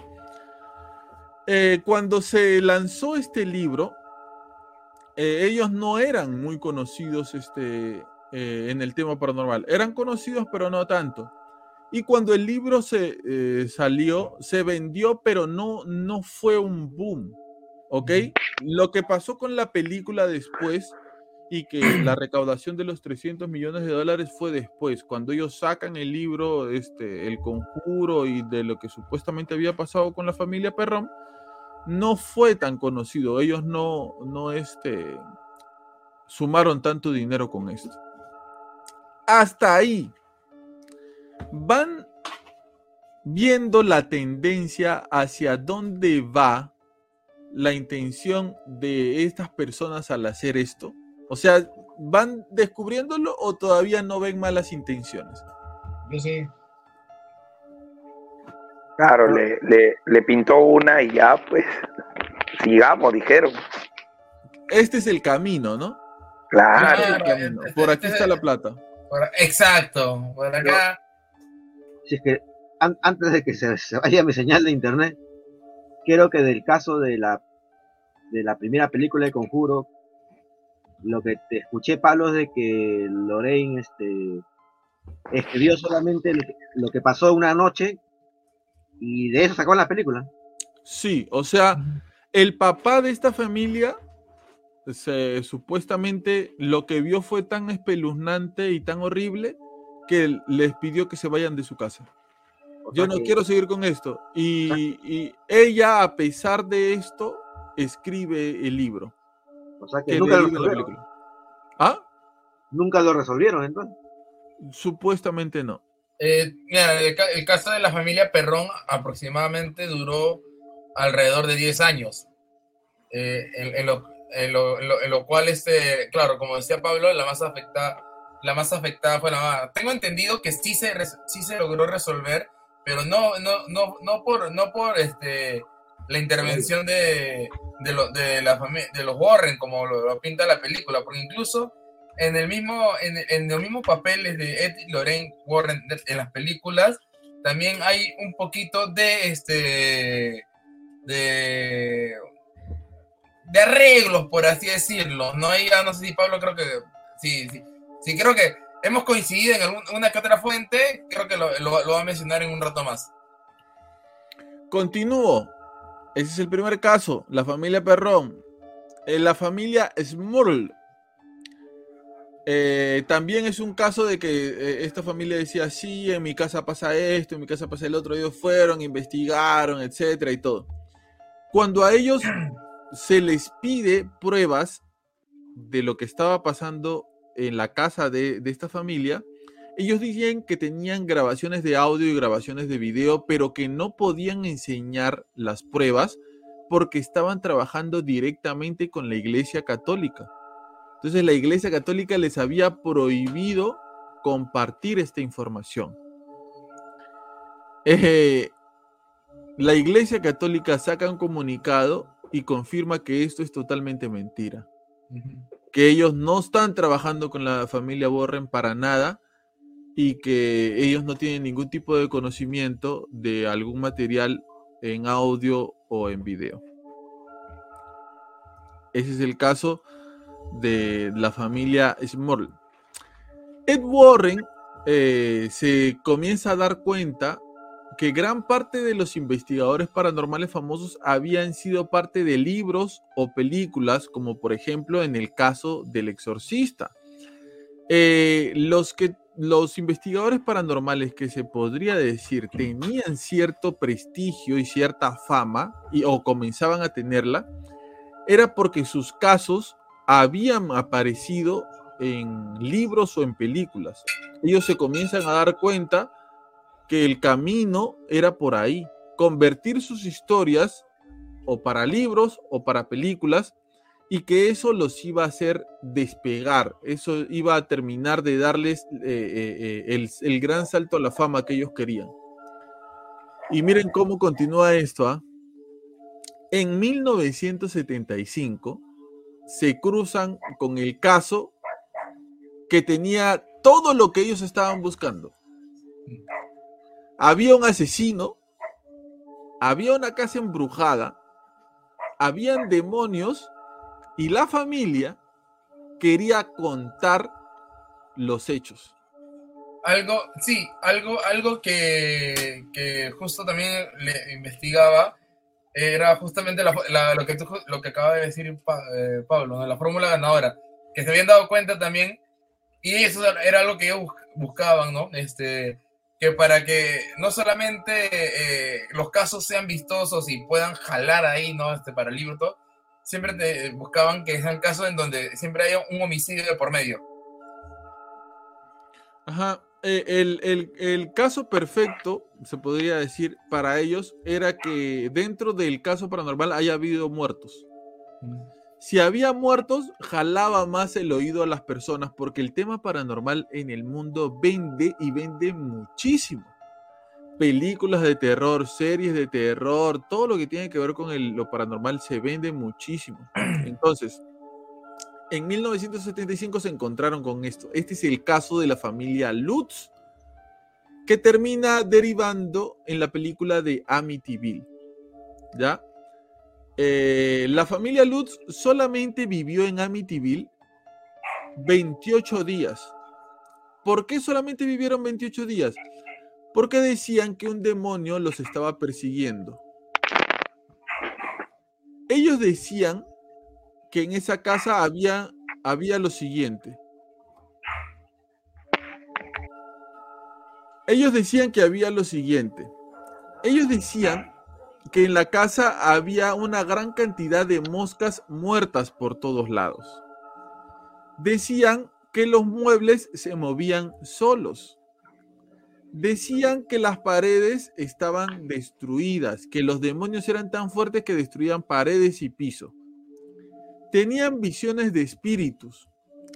Habían visto una cabeza de cerdo volando e incluso decían que habían voces que le decían al papá que asesine a todos los que vivían en la casa. Lorraine llegó a decir que este caso le causó mucho estrés por muchos años, pero antes que la familia Lutz, pero antes, mira, acá viene lo, lo verdaderamente feo, lo verdaderamente loco, lo verdaderamente insano de este caso. Antes de la familia Lutz, que vivió, como dije hace un momento, 28 días ahí. En esa casa había ah, habían vivido la familia de Feo. Ese era su apellido, de Feo. ¿Eh? De Quique, de Feo. El hijo mayor había asesinado a toda la familia con una escopeta y lo habían mandado a la cárcel por eso. Al principio este pata, Ronald de Feo, había acusado a un mafioso por el asesinato de toda su familia. Pero mientras ustedes saben que los gringos comienzan a, hacerles este, cuestionarios a la gente, una y otra y otra y otra vez para ver si su versión se contradice, ¿no es cierto? Eh, les, toman bastantes, este, ¿cómo se llama esto? Este, manifestaciones para ver si ellos se contradicen en lo que están diciendo. Y él se comienza a contradecir en sus versiones. Eh, eh, entonces, ¿qué es lo que pasa? El abogado de Ronald De Feo preparó una defensa diciendo que había un demonio que se había apoderado del cuerpo de Ronald y este demonio fue el que le dijo que asesine a toda su familia cuando están en el juicio, el argumento de que un demonio ha poseído a, este pata no fue creíble y lo declararon culpable. Como todos sabemos, cuando a ti te declaran culpable de un delito, tú tienes derecho a apelar, ¿no es cierto? Pero uno tiene que apelar, pero con pruebas contundentes, con pruebas que tú no has presentado en tu primer juicio. Tienen que haber otras pruebas que sean más contundentes para que te puedan creer y te saquen de la cárcel. En noviembre de 1975, Ronald De Feo es sentenciado eh, a, a, la cárcel por el asesinato de su familia y un mes después se muda a esa casa la familia Lutz. El abogado termina confesando tiempo después que la historia de la familia Lutz la fabricaron para poder tener una historia que, mm. lo, que los investigadores, Ed y Lorraine Warren, puedan decir que de verdad existió un caso de demonios en esa casa, porque para ese tiempo ya tenían la credibilidad para hacerlo, y para que termine saliendo de la cárcel Ronald de Feo después de haber asesinado a toda su familia con una escopeta. Resumo. Habían contratado una familia para que viva ahí 28 días y diga, sí, acá hay demonios por todos lados. Ok, ¿quién puede corroborar eso? Ed y Lorraine Warren, que hacen investigaciones paranormales. ¿Ustedes lo corroboran? Sí, lo corroboramos. Ok, ¿saben qué? Abogado, fiscal, juez, aquí está el caso. Si hay demonios en esa casa y si es posible que a mi, a mi representante lo haya poseído un demonio y haya matado así a su familia. Este caso tiene un, este, una línea del tiempo que les quisiera compartir para que ustedes vean más o menos la malicia con que se hizo esto. El 14 de noviembre de 1974, Ronald DeFeo asesina a su familia. En octubre del 75 empezó el juicio. En noviembre de ese mismo año 75 se anuncia la sentencia de prisión perpetua para Ronald DeFeo. En ese momento el abogado recibe la fecha de apelación que viene siendo en marzo de 1978. Tienes tres años para, para apelar. Necesitaba evidencias para apelar y en diciembre de 1975 los Lutz se mudan a esa casa y viven ahí 28 días. En marzo de 1976 los Warren son contratados para la investigación paranormal de esa casa. En septiembre de 1977 se lanza el libro que se vende muy bien en Estados Unidos y poco tiempo después sale la película. Todo esto se hace antes de la apelación de Ronald DeFeo. Vive la familia, hacen investigación, escriben libro y hacen una película. Para darle sustento al abogado para que diga que sí, que en esa casa hay demonios y que Ronald DeFeo pudo haber sido poseído por un demonio y por eso mató a su familia. Y conclusión, y conclusión, ¿qué pasó con Ronald DeFeo? Aún así lo sentenciaron. No le creyeron el argumento. No le creyeron ni Habrá tenido harto billete ¿eh? para que haya... Pero ahora, ahora, ah, eh, exceptuando todo lo que podamos pensar, ¿te das cuenta tú hasta dónde puede llegar la ambición de una persona para crear todo un caso? y, por, y por tanto tiempo. Imagínate, o sea, a ellos no les importó que un asesino, un tipo que mató a su familia con una escopeta, pudiera salir libre con tal de que te paguen tu plata para armar todo ese caso. Porque ahí ya tú ves que, o sea, es como que ya no te importa nada, ¿me entiendes? Ya tú por plata haces cualquier cosa. Te prestas para cualquier cosa. Entonces. ahí a mí lo que, lo que me llama la atención es de cómo es de que.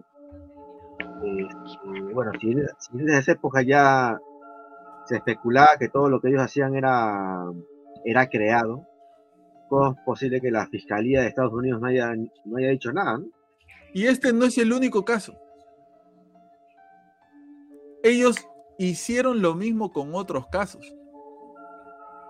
O sea, ellos para lo que se prestaban era para, como ellos estaban comenzando a adquirir cierto protagonismo y cierta popularidad en esto de las investigaciones paranormales, se estaban escribiendo libros, se estaban haciendo películas, ya ellos tenían cierto prestigio.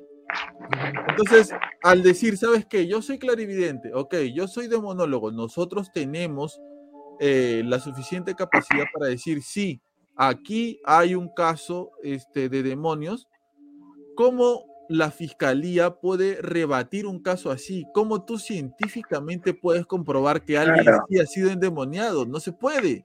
Y aparte ellos tenían ya una espalda que lo respaldaba, pues no, ¿Cómo tú puedes llegar a demostrar que alguien ha sido poseído por un demonio y que el demonio se fue? Lo poseyó, mató a la gente y se fue. En la cárcel no estaba, en la cárcel no estaba el demonio. Claro. ¿Me entiendes? O sea, eh, eh, te posee, matas y después sigues tu vida normal. Y como les digo, este no es el único caso en donde ellos dan su aprobación de que algo sí ha sucedido ahí. ¿Por qué? El 16 de febrero de 1981, un hombre llamado Aaron Chayanne Johnson apuñala más de 20 veces a un hombre en una fiesta. Cuando él fue arrestado, se declaró culpable, pero porque había sido, había tenido una posición demoníaca.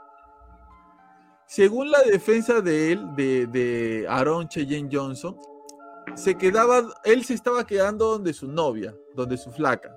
¿Por qué? Porque su hermano menor había sido poseído por demonios. Y como él era bien bueno, él había ido a supuestamente ayudar a su novia y a su familia. ¿no? Él había ido a darle soporte, ¿no? A cuidarlos, ¿no? Que no pase nada con el hermano.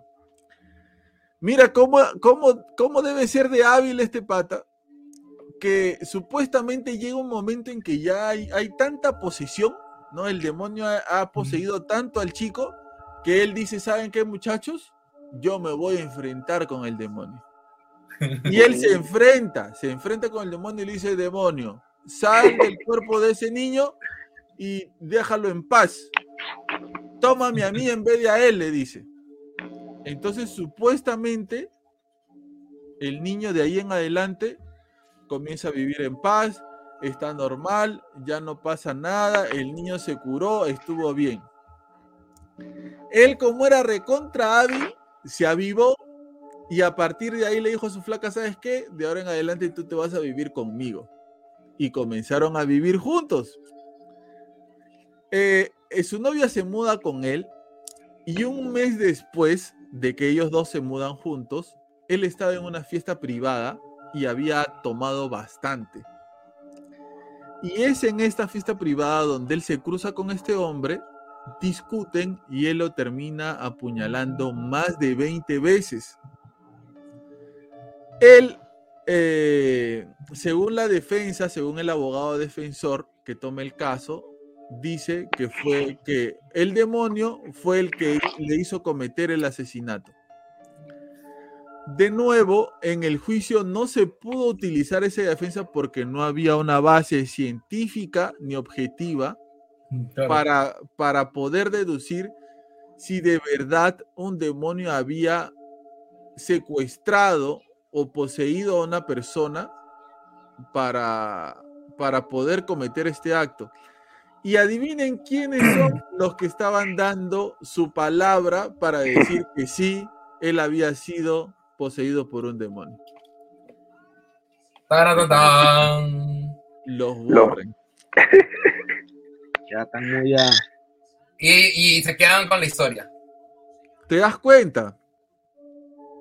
O sea, ¿hasta dónde va tu ambición de querer tener más dinero? No te importa que un asesino pueda salir de la cárcel, no te importa que alguien que haya matado, acuchillado, torturado a gente, esté libre. Tú me pagas mi millón y yo te digo si quieres que a ti te poseyó un gato, loco. No hay problema. ¿Me entiendes? O sea, ah, bueno, por justicia divina, si quieres, este tipo eh, tampoco fue libre por este argumento.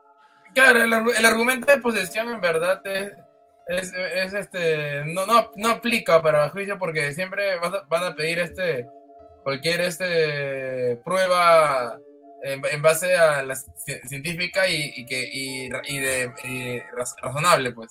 Voy a soltar este dato y después le voy a dar el pase a Kike para que suelte los suyos, pero eh, voy a soltar este dato Eh, porque me parece interesante. Tiempo después, no saben a quién le terminan haciendo una entrevista. Al niño, hermano de la novia de este pata que supuestamente había estado poseído. Le dice, así que entonces estás poseído. A ver, cuéntanos qué pasó, cómo te poseyeron. Y él termina diciendo que todo en realidad era una farsa que los Warren le dijeron a su familia que ganarían mucho dinero con el libro y con el caso. Según este chico, su familia lo único que obtuvo fueron mil dólares e incluso eh, llegó a decir que los Warren eh, generaron muchas evidencias falsas y que las películas y eh, los libros eran en realidad la mina de oro de los Warren. Voy a darle el pase a Kike para que dé sus datos, para que Cali y Omar den sus opiniones, pero el último dato que voy a soltar ya, esa es la cereza en el pastel. Pero bueno, dale, Kike. Espera. Antes, dale. Antes, Kike, yo me estaba preguntando dentro de mí, ¿no? Este, hasta, hasta donde Pablo nos ha leído todo este historial de los Warren, ¿no? Que ya estamos viendo que es más que ser casos reales, son casos eh, creados para lucrar, ¿no? pero yo me pongo a pensar el contexto de la época, ¿no? Si eso, todo eso hubiese sido los Warren, hubiesen eh, sido jóvenes, hubiesen vivido en esta época, tuvieran nuestra edad, y todo lo hubiesen sacado en esta época tecnológica, donde hay redes sociales, hay YouTube, este, ¿lo hubiésemos creído? Sí.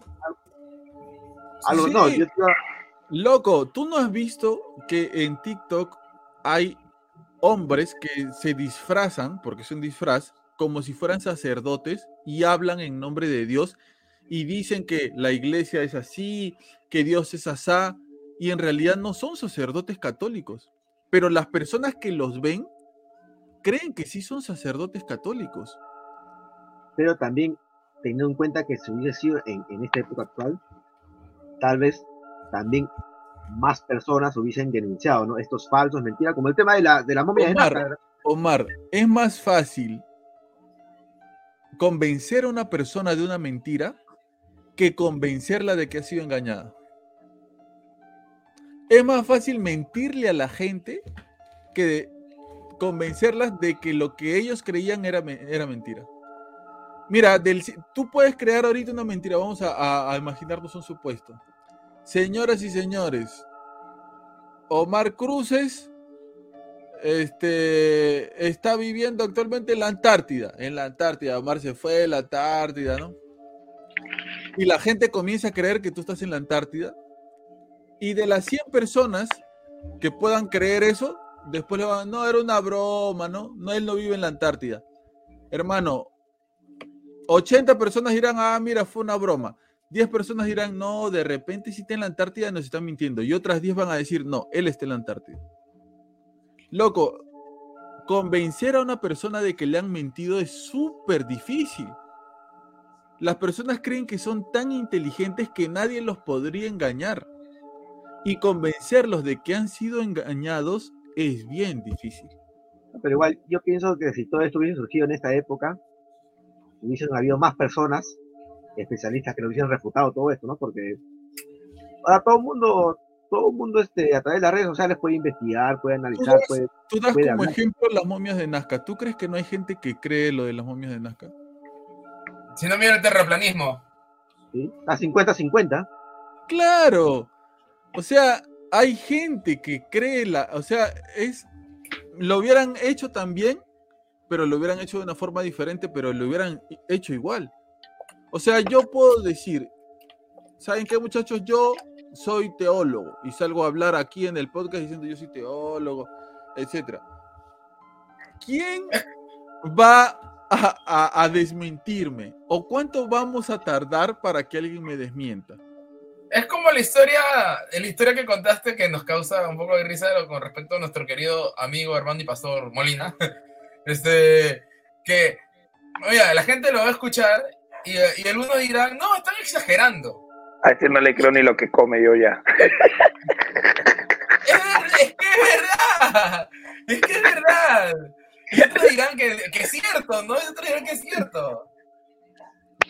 O sea, yo creo que nos hubieran engañado igual, pero de una manera diferente. Escúchame, escuchen. Le crean o no le crean la opinión de cada uno, igual el morbo te jala.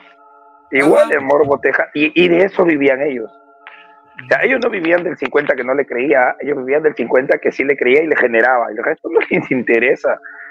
O sea, eso está claro.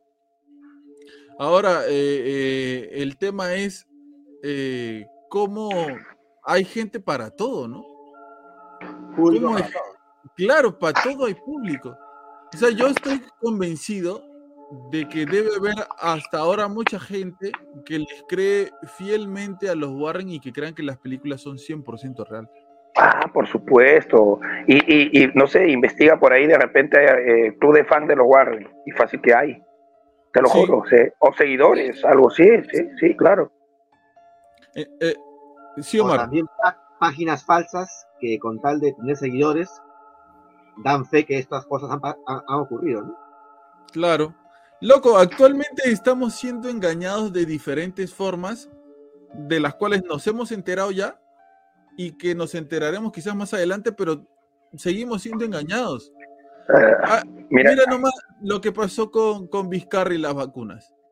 Pero hermano, mira, la, y nuestro expresidente. Claro. dime, sin desviarnos del tema, ¿no? Pero vamos por el tema de, de credibilidad. Por ejemplo, yo a ese señor yo no le creía nada. O sea, yo, yo dije, ese es un muñeco que lo pararon y le dijeron, oye, te va a pasar esto, vas a ganar esto, así que tú cállate nada más. Listo, y ahí está. Y yo le dije, ah, sí, párate ahí, porque a ti te van a meter preso, te, va, te van a hacer esto, pero vas a ganar tu plata y esto que lo, cómprate tu casita acá en Chorrillos, tú tranquilo, porque eso no te lo van a quitar. Tú vas a estar preso tus 10, 15 años, vas a salir y tu plata va a estar ahí. Así que te necesitamos acá parado. Listo. Listo porque la, las manos que manejan todo esto no, no salen a la luz, no se dejan ver. No quieren ser presidente, no quieren ser. Ellos prefieren estar en la sombra. Vamos, claro. Ellos prefieren estar en la sombra. Claro. Es que, es que lo que pasa es que, como te digo, cuando tú ya, tú, eh, y la frase lo dice, ¿no? El que, quiere, el que tiene quiere más.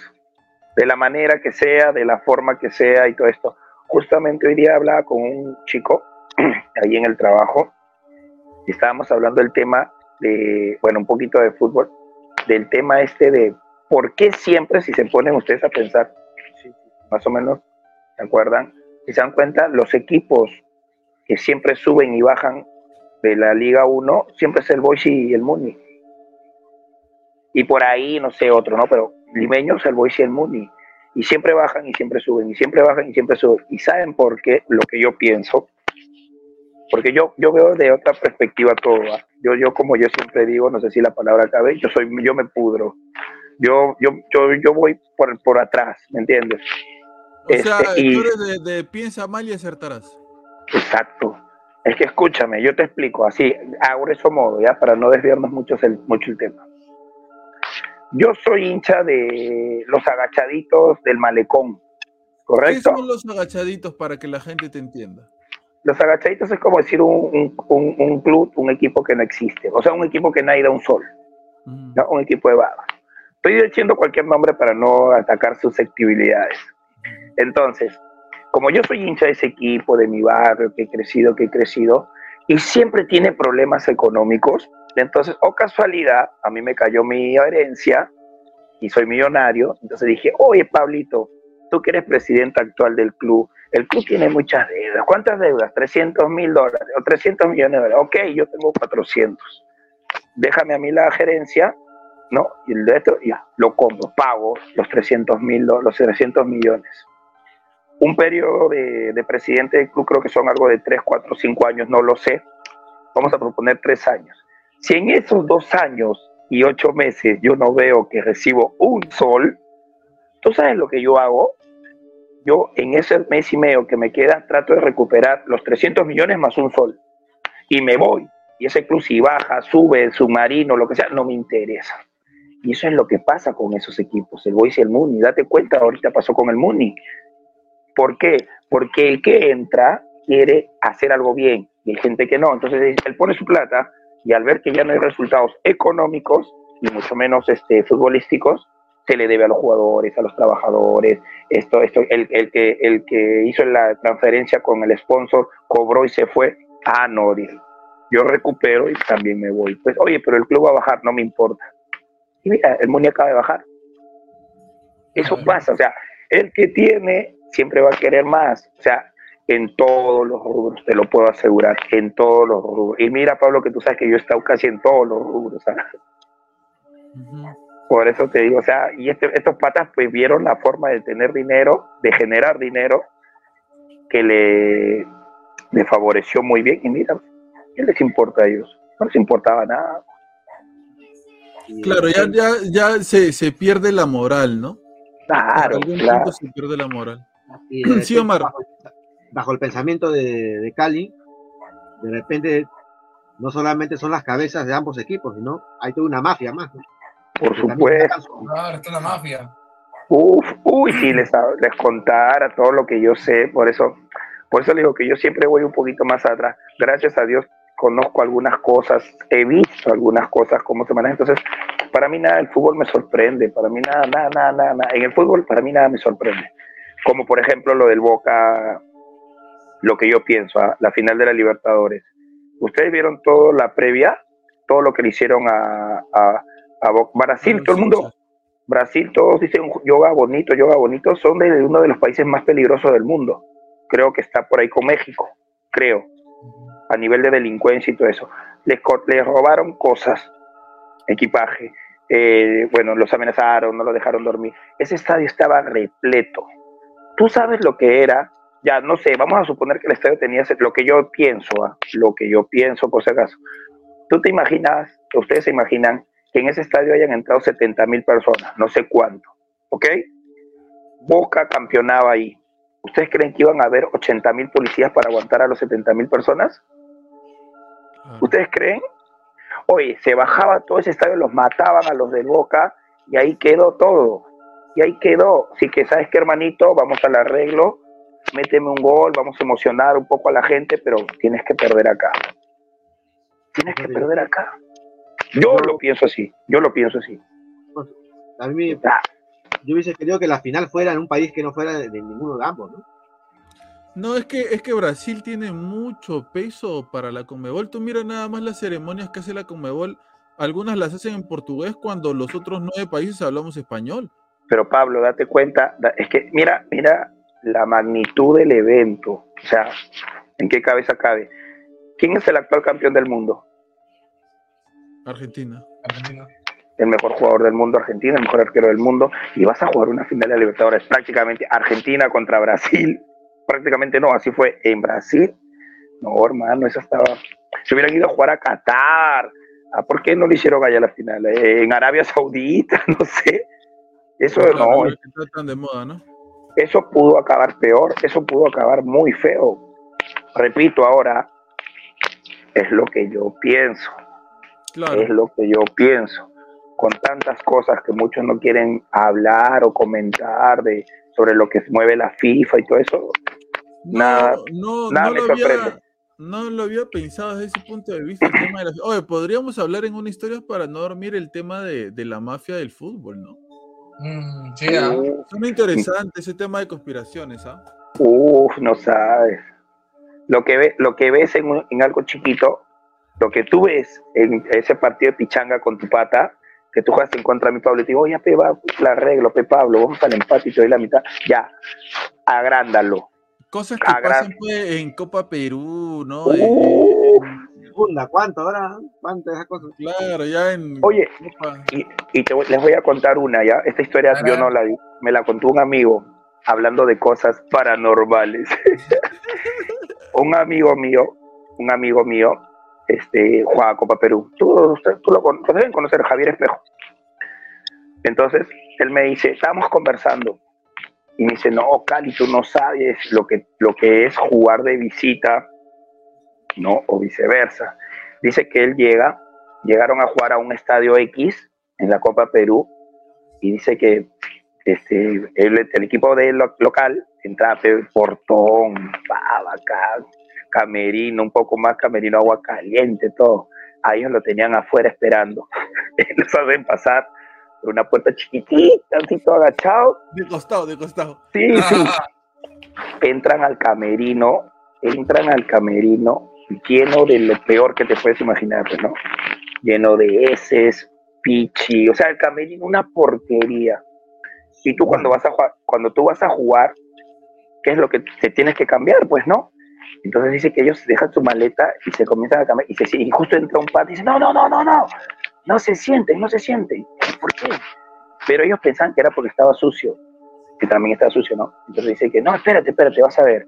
Y el pata este, que era un utilero de su equipo viejo sordo, pasa la mano, hermano, dice que le comenzó a picar toda la mano en el acto. O sea, tú imagínate, tú imagínate, te pones, te, te, quedas en calzoncillo, te sientas para ponerte el short, ya, ya te toca, topaste con eso. ¿Cómo ibas a jugar ese partido? Rascándote todo el partido. O sea, todo eso haces, Todo eso le hicieron. Y dice que ganaron, empataron, no lo sé. Alucina, alucina. Qué loco, qué loco. Ah, eh, eh, vamos a, vamos a, vamos a sí o sí escuchar, no se preocupen, una historia paranormal de nuestro querido Cali Vinces. Este, Kike, algunas cosas que, que quieras este, comentar que por ahí quizás se me hayan escapado? Y si tu cereza, tu cereza del pastel que dices tiene que ver a ellos como pareja. Sí. Ahí entonces ya no. No, nada más. Sigue nomás, sigue nomás, sigue nomás. Y, y, que escúchame, y que no te sorprendas que la cereza llegue un poquito de foche en la puntita, que era armado también que son parejas. No, no, no. No, no, no. Mira, escucha, es bien, es bien fuerte. ¿ah? Es bien fuerte. Escuchen esto, ¿ah? escuchen esto. Porque, eh, bueno, no se sabe, pero Forbes llegó a decir que la fortuna de los Warren estaba más o menos evaluada en 120 millones de dólares. Este, años después. Ah, perdón, ya sí tengo algo que agregar. A ver, dale. algo pequeño, solamente que así como, así como lo del, los casos que mencionaste, ¿no? De que eh, los Warren avalaban, este, avalaban, ¿cómo se llama esto? Los casos de posesión, como el tema de los juicios, eh, también lo hacían porque, eh, y eso, bueno, también lo leí, no me acuerdo en qué página, que lo hacían porque también al, ellos al, avalar este, estos casos de posesión y todo lo demás, ellos se hacían acreedores de la historia. O sea, que ellos podían, ellos serían los acreedores de historia para poder hacer los libros o para poder utilizar ese material para, bueno, también, también generar plata. Las regalías. Y, ojo, no es solamente de los dos casos que mencionó Pablo, sino también son más, casos, son más casos. Eh, lo que vendría siendo la cereza del pastel es que años después de que murió Ed Warren, eh, apareció una mujer esta mujer se llama, se llama, tiene setenta y tantos años actualmente, se llama Judith Penny. Esta chica, Judith Penny, declaró que ella vivió con los Warren y que Ed la conoció cuando ella era menor de edad y él era conductor de bus. Ella dijo que vivió con los Warren durante 40 años. A la mitra. Y que cuando venía a visita a la casa, ellos la presentaban como una niña pobre que necesitaba ayuda o eh, como una sobrina. Eh, también dijo que en algún momento ella quedó embarazada de Ed Warren y que Judith la convenció para que aborte porque un bebé podría interferir en el negocio que tenían en ese momento los Warren. Lorraine, Lorraine. Ella eh, también dijo que Lorraine era abusada física y mentalmente por Ed y que Lorraine le tenía mucho miedo a Ed Warren. O sea que eran una tremenda joyita esta pareja. No porque en la película los hacen ver pues como que ellos eran un matrimonio increíble. Como, como, y justamente ella y, justamente ella sale a raíz de que las películas este, lo que dice Pablo, pintan a, los Warren como la familia, o sea, el, el modelo de, pareja. El modelo, el modelo de pareja. Justo con, la película del Conjuro, del, Conjuro 1, que la pintan que, que, por así decirlo, como la pareja perfecta, que se apoyan y todo eso. Y justamente esta persona, Judith Penny, sale a, sale a hablar a raíz de, de esa. Ahora, tú, tú, pues. tú imagínate eh, el miedo o el pavor o el grado de abuso que debe haber en una relación para que tu mujer te permita que tú convivas con una menor de edad en tu casa durante 40 años y que sea tu pareja. ¿Me entiendes? O sea, eh, eh, la flaca de alguno nada más te hace roche porque, no sé, te escribe una, una prima no, no sé, ahora imagínate vivir con una mujer en tu casa durante 40 años y que sea parte de tu pareja, que sea también tu pareja, que la hayas embarazado y que hayan tenido que abortar y que hayan tenido que mentir durante mucho tiempo que era una chica pobre, una sobrina, o sea, para que una mujer acepte algo así, era que en ese hogar había un grado de abuso pero terrible. Sí, mira, acá tengo justo un tweet de, la de, de, la declaración justo de lo que mencionas del aborto, ¿no? Ellos querían que dijeran que alguien había entrado al departamento y me había violado, pero no lo haría. Estaba muy espantada, no sabía qué hacer pero acababa de tener un aborto. La noche que me recogieron del hospital, después de hacerlo, se fueron y me dejaron sola. Increíble, ¿no? ya ahí ustedes van sacando sus conclusiones de cómo eran los Warren. Pues. No nos llame la atención que en un futuro saquen una película, la historia de los Warren, ¿no? Contando la, verdad. La verdad eso, es justo, eso es justo lo que te iba a decir. una película así creo que daría más miedo de lo que en realidad supuestamente pasó. Porque una la realidad supera la ficción definitivamente. Y, no, y tú crees que van a hacer, si, si la hacen una, porque con la primera te van a dejar con el saborcito, porque, porque con tantas cosas que es. Claro, claro. Pero, o sea, según todas estas pruebas que hemos ido recopilando durante todo, durante la investigación que hemos hecho sobre estos casos, o sea, te das cuenta una vez más que pueden haber un montón de historias paranormales de lo que quieras, ¿ah? El pie grande, la llorona, la gritona, la todo. Pero lo que termina dando más pavor y más miedo es lo que los seres humanos pueden llegar a hacer por maldad, no por ambición, por, por querer tener unos cuantos dólares de más. No, eh, lo que quieras, loco, porque a la final es que te llevas de, de, de, acá. Un sol más, un sol menos, un millón más, un millón menos. No piensan en eso. Claro, vale la pena eh, condenar tu alma para siempre por plata. Algo que me llama la atención de lo último que dijiste es, o sea, eh, en el caso de Lorraine, Lorraine este, ella, por lo último que dijiste, parecía que ella eh, era, ¿cómo lo puedo decir? Este, tenía maltrato, ¿no? Por parte de él. Puedo pensar, ¿no? Este, un poco ya la psicología, ¿no? O sea, conocemos casos de, de, mujeres que se dejan someterse por el marido, por el tema del dinero, pues, ¿no? Pero no tienen dinero, pues, ¿no? Pero en el caso de ella, se podría decir que ella ya en un punto ya tenía, también ya tenía su propia plata, dinero, pues no era millonaria, ¿no? Y a pesar de que tenía su propia plata, su propio dinero, que puede significar que tiene su independencia económica, ¿cómo es posible que haya seguido sometida a esta a, su esposo, ¿no? Pero loco, en, Estados Unidos hay historias de, de matrimonios que tienen a mujeres encerradas en el sótano y la mujer no dice nada.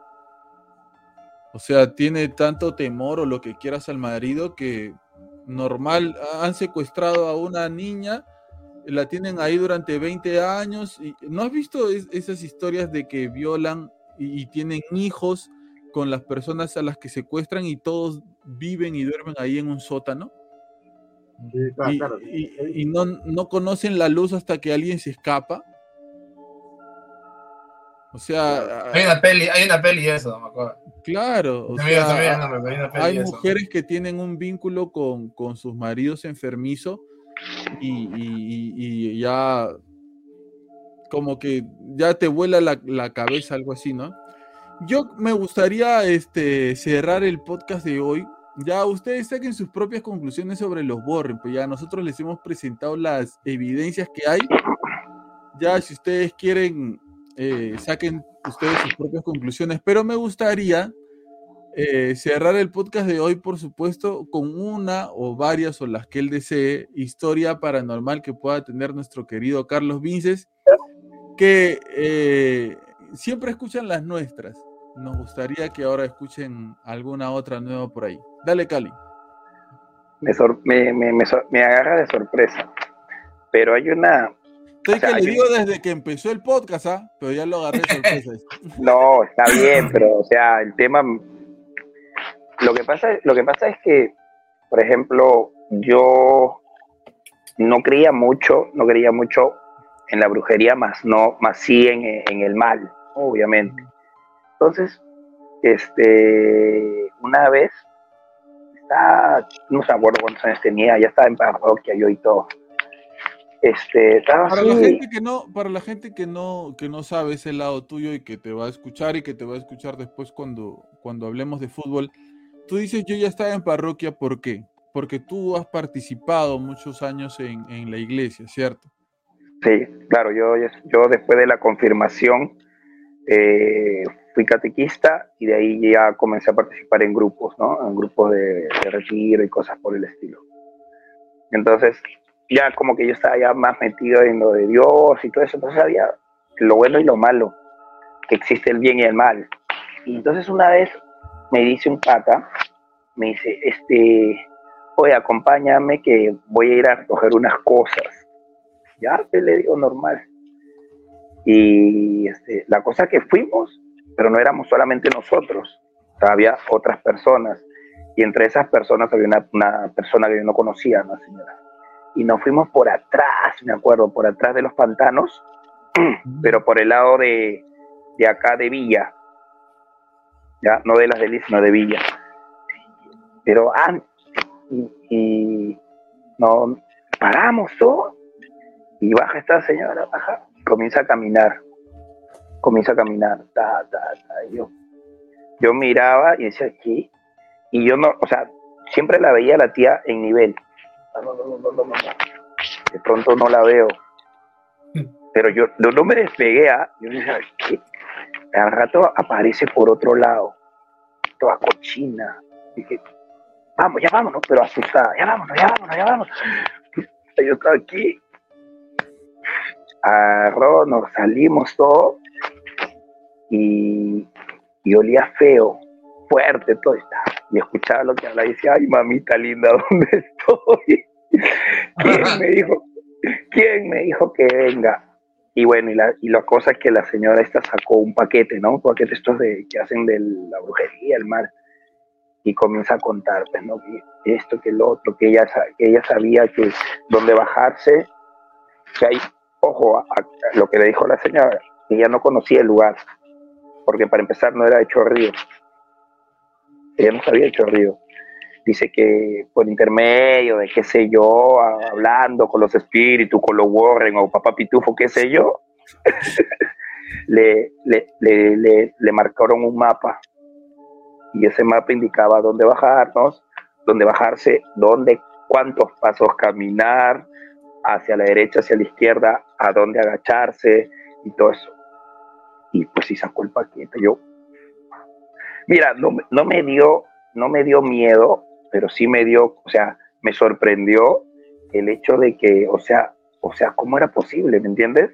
Porque yo sí doy fe de que la señora no era de acá, eh, no conocía, no sabía el tema. Y ahí como que preguntando un poquito más, ahí sale pues esto de la brujería. Y por eso que habían programas, ¿te acuerdas antes? Este, los talk show que hablaban, que salía ese tío, este, no me acuerdo cómo se llama ese señor, este, y, y, concordaba, concordaba, mucho como con, la, con la historia y lo que contaba la tía. Yo, eso, eso fue para mí una de las cosas más fuertes que yo vi. Porque ya lo otro, lo de las casas de retiro, pues ya, pues esas son, esas son, eran, eran cosas normales para nosotros. Cuenta, cuenta una, cuenta una, cuenta una de la casa de retiro que recuerdas. La de los descalzos, pues.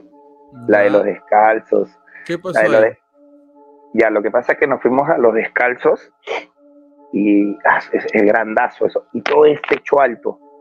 Todo era techo alto. Entonces tú caminabas, casa antigua, y tú caminabas y los cuadros eran pues, no sé cuánto mide un piso, o sea, de piso acá, ya, algo así eran los cuadros, grandazos, inmensos. Y el, el cuarto que nos había tocado a nosotros estaba justamente lejos de todo sea, aparte que teníamos que ser los caletas, y ustedes ya saben, o sea, ya estábamos muy caletas ya porque nos mandaron atrás, de atrás, de atrás. Y en el cuarto habían, no me acuerdo, cuatro camas, no me acuerdo. Y la cosa que estábamos ahí, y para llegar a la puerta de nuestro cuarto, o sea, tenías que caminar unos cinco metros, cinco metros y doblar a la derecha. O sea, lo que pasó era imposible, ¿no? Entonces estábamos así y yo justo salgo del baño ya adentro y escucho, hacía, pero así, no, nada que Pablo, Y yo como estaba ahí, dije, abrí, a mí nadie. y ya seguimos hablando, pero no me percaté. Y de eso, oye, que esto, que el otro, que por aquí, que por allá. y de pronto, oye, pero a ver, estás tú, estás tú, estás tú, estás tú, no falta nadie. ¿Quién está tocando la puerta? Oye, Pablo, yo me comienzo a, comienzo a contar y en el que estaba de espalda y en pie de nuevo. Pero así, todo, todo, largo. Hemos salido, hemos abierto dos, tres personas y era imposible, como te digo, que alguien corra tan rápido los cinco metros y doble la vuelta. Pues. O sea, era imposible. No puedes correr en dos segundos cinco metros. Aparte se iba a escuchar, no había nadie. Y salió la, clásica, vamos a ver si hay alguien, vamos a ver, yo ya estaba metido. Juntamos las cuatro camas y tú crees que nos queríamos mover así abrazados todos, así abrazados. yo dije, ay no, mamita, es que no éramos de ahí. Pues. Por eso digo que cuando son de ahí, de otro lugar, es diferente a, la de Cocharca. La de Cocharca tú sabías los oídos, ya. Te, tocaba acá, oye, de ahí.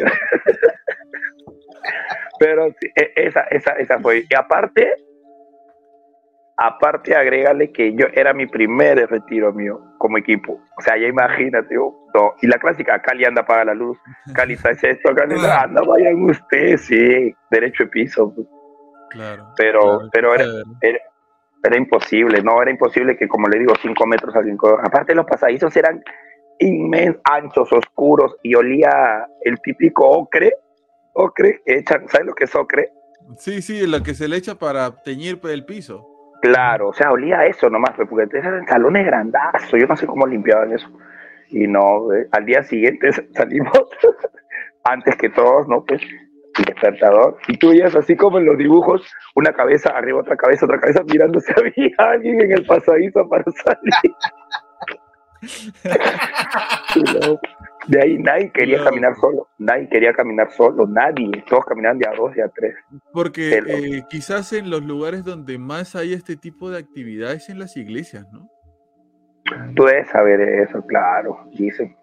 Las iglesias deben ser eh, esos lugares donde más hay este tipo de cosas. Pero, sí, dime, dime, dime. aparte que lo, eh, ese era un convento, pues, ¿no? Es un convento, era un convento, ¿no? claro, entonces sí, de hecho tiene mil historias. La clásica, pues, los encargados, ah, sí, ustedes no saben, no, yo no quiero saber nada, decía yo, a mí no me cuente nada. Yo no quiero saber, yo no soy chismoso y aparte no soy acá de rimas, gracias.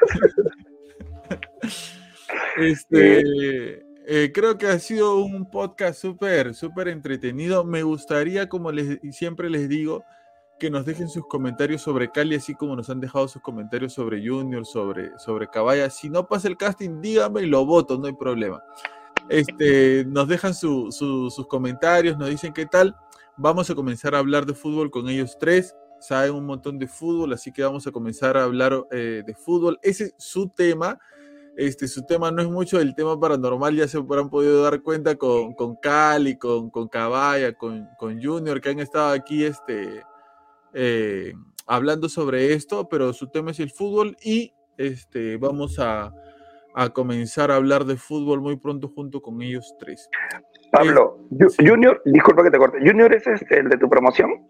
Sí que él, tiene, eh, mira, él puede corroborar muchas de las cosas que yo he dicho. ¿ah? Sí, el, podcast pasado contó algo sobre la Copa Perú y cómo le ofrecieron plata. Claro, porque él, estaba en la interna, claro. Sí, sí, sí. Así que este, sí, eh, ya va a haber eh, tiempo para que se conozca un poco más. Y ya nos estaremos viendo, por supuesto, la próxima semana. Omar Cruces, muchas gracias por esta semana y hasta la próxima semana. Gracias Pablo, gracias Quique, gracias Cali. Fue un gusto escucharte el día de hoy, Cali, y qué bonitas, bueno, no sé si decir bonitas anécdotas, pero qué anécdotas, qué anécdotas, ¿no? Creo que son las, las anécdotas, las historias que a la gente que nos sigue en Historias para no dormir les, encanta y les gustan, pues, ¿no? Oye, los saludos. Ah, y los saludos ah. para toda la gente que. A ver, los saludos, los saludos, los saludos la gente que estuvo en el chat, la, la gente que nos hizo los comentarios en, el último Historias para no dormir. Saludos para Alberto Dávila Galgurevich. Galgurevich. Así es. Para Axel Yauri. Para José Ernesto. ¿Quién más por acá un ratito? Nuestro amigo arroba Junior Aguilar. A nuestra histórica Jessica López. A nuestra otra histórica Rosa Samanés. A la otra histórica María Cadena a todas aquellas personas que siempre están ahí con sus comentarios, sus comentarios en el chat. Gracias por acompañarnos y nos vemos la próxima semana en Historias para no dormir.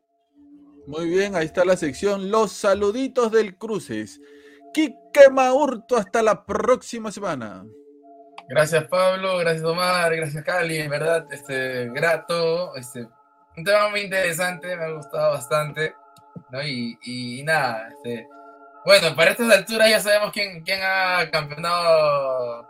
Quién ha campeonado, así que no si no, si no celebro o estoy triste, porque bueno, entiéndase que estamos grabando antes de.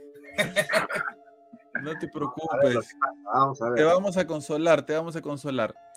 Carlos Vinces, Cali. Lo bueno que Cali dijo que no iba a hablar, ¿ah? ha hablado más que todos este, en el podcast, pero bueno. Y me está doliendo ahorita.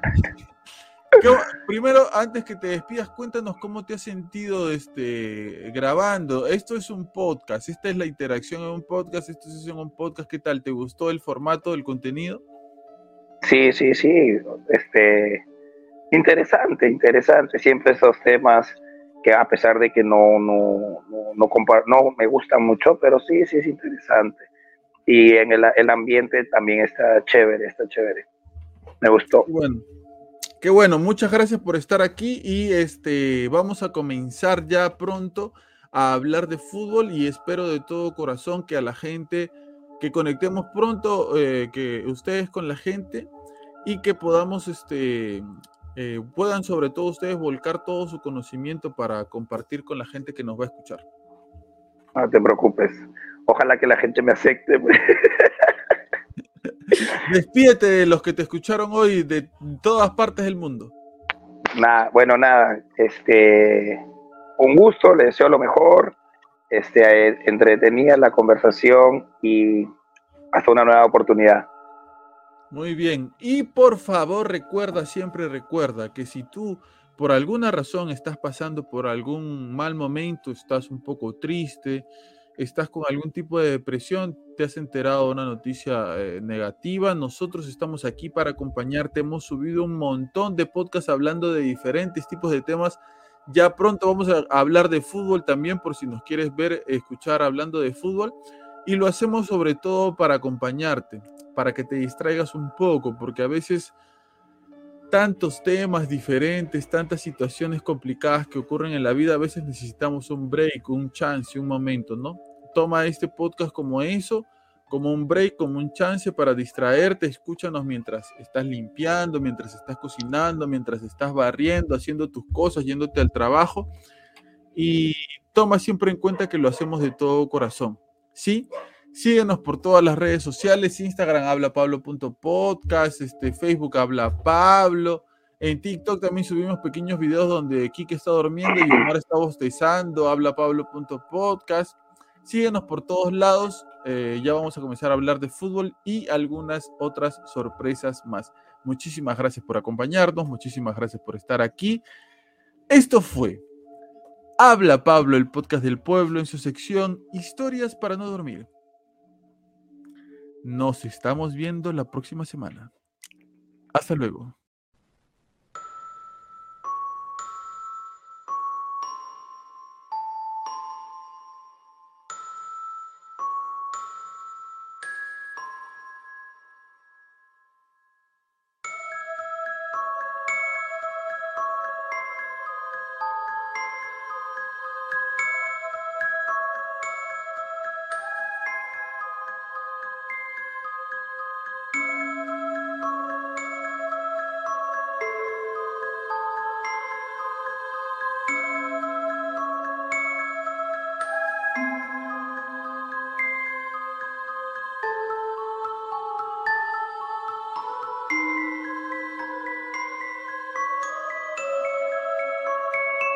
Quiero enviar un agradecimiento especial a todas aquellas personas que se han suscrito al canal mediante el botón unirse, a las personas que nos envían donativos cuando el podcast está saliendo en vivo mediante su superchat y todas aquellas personas que están comenzando a donarnos mediante el código QR. Gracias a ustedes vamos a poder realizar más investigaciones, comprar nuevos equipos y apoyarnos para poder sacar adelante este bonito proyecto. Muchísimas gracias.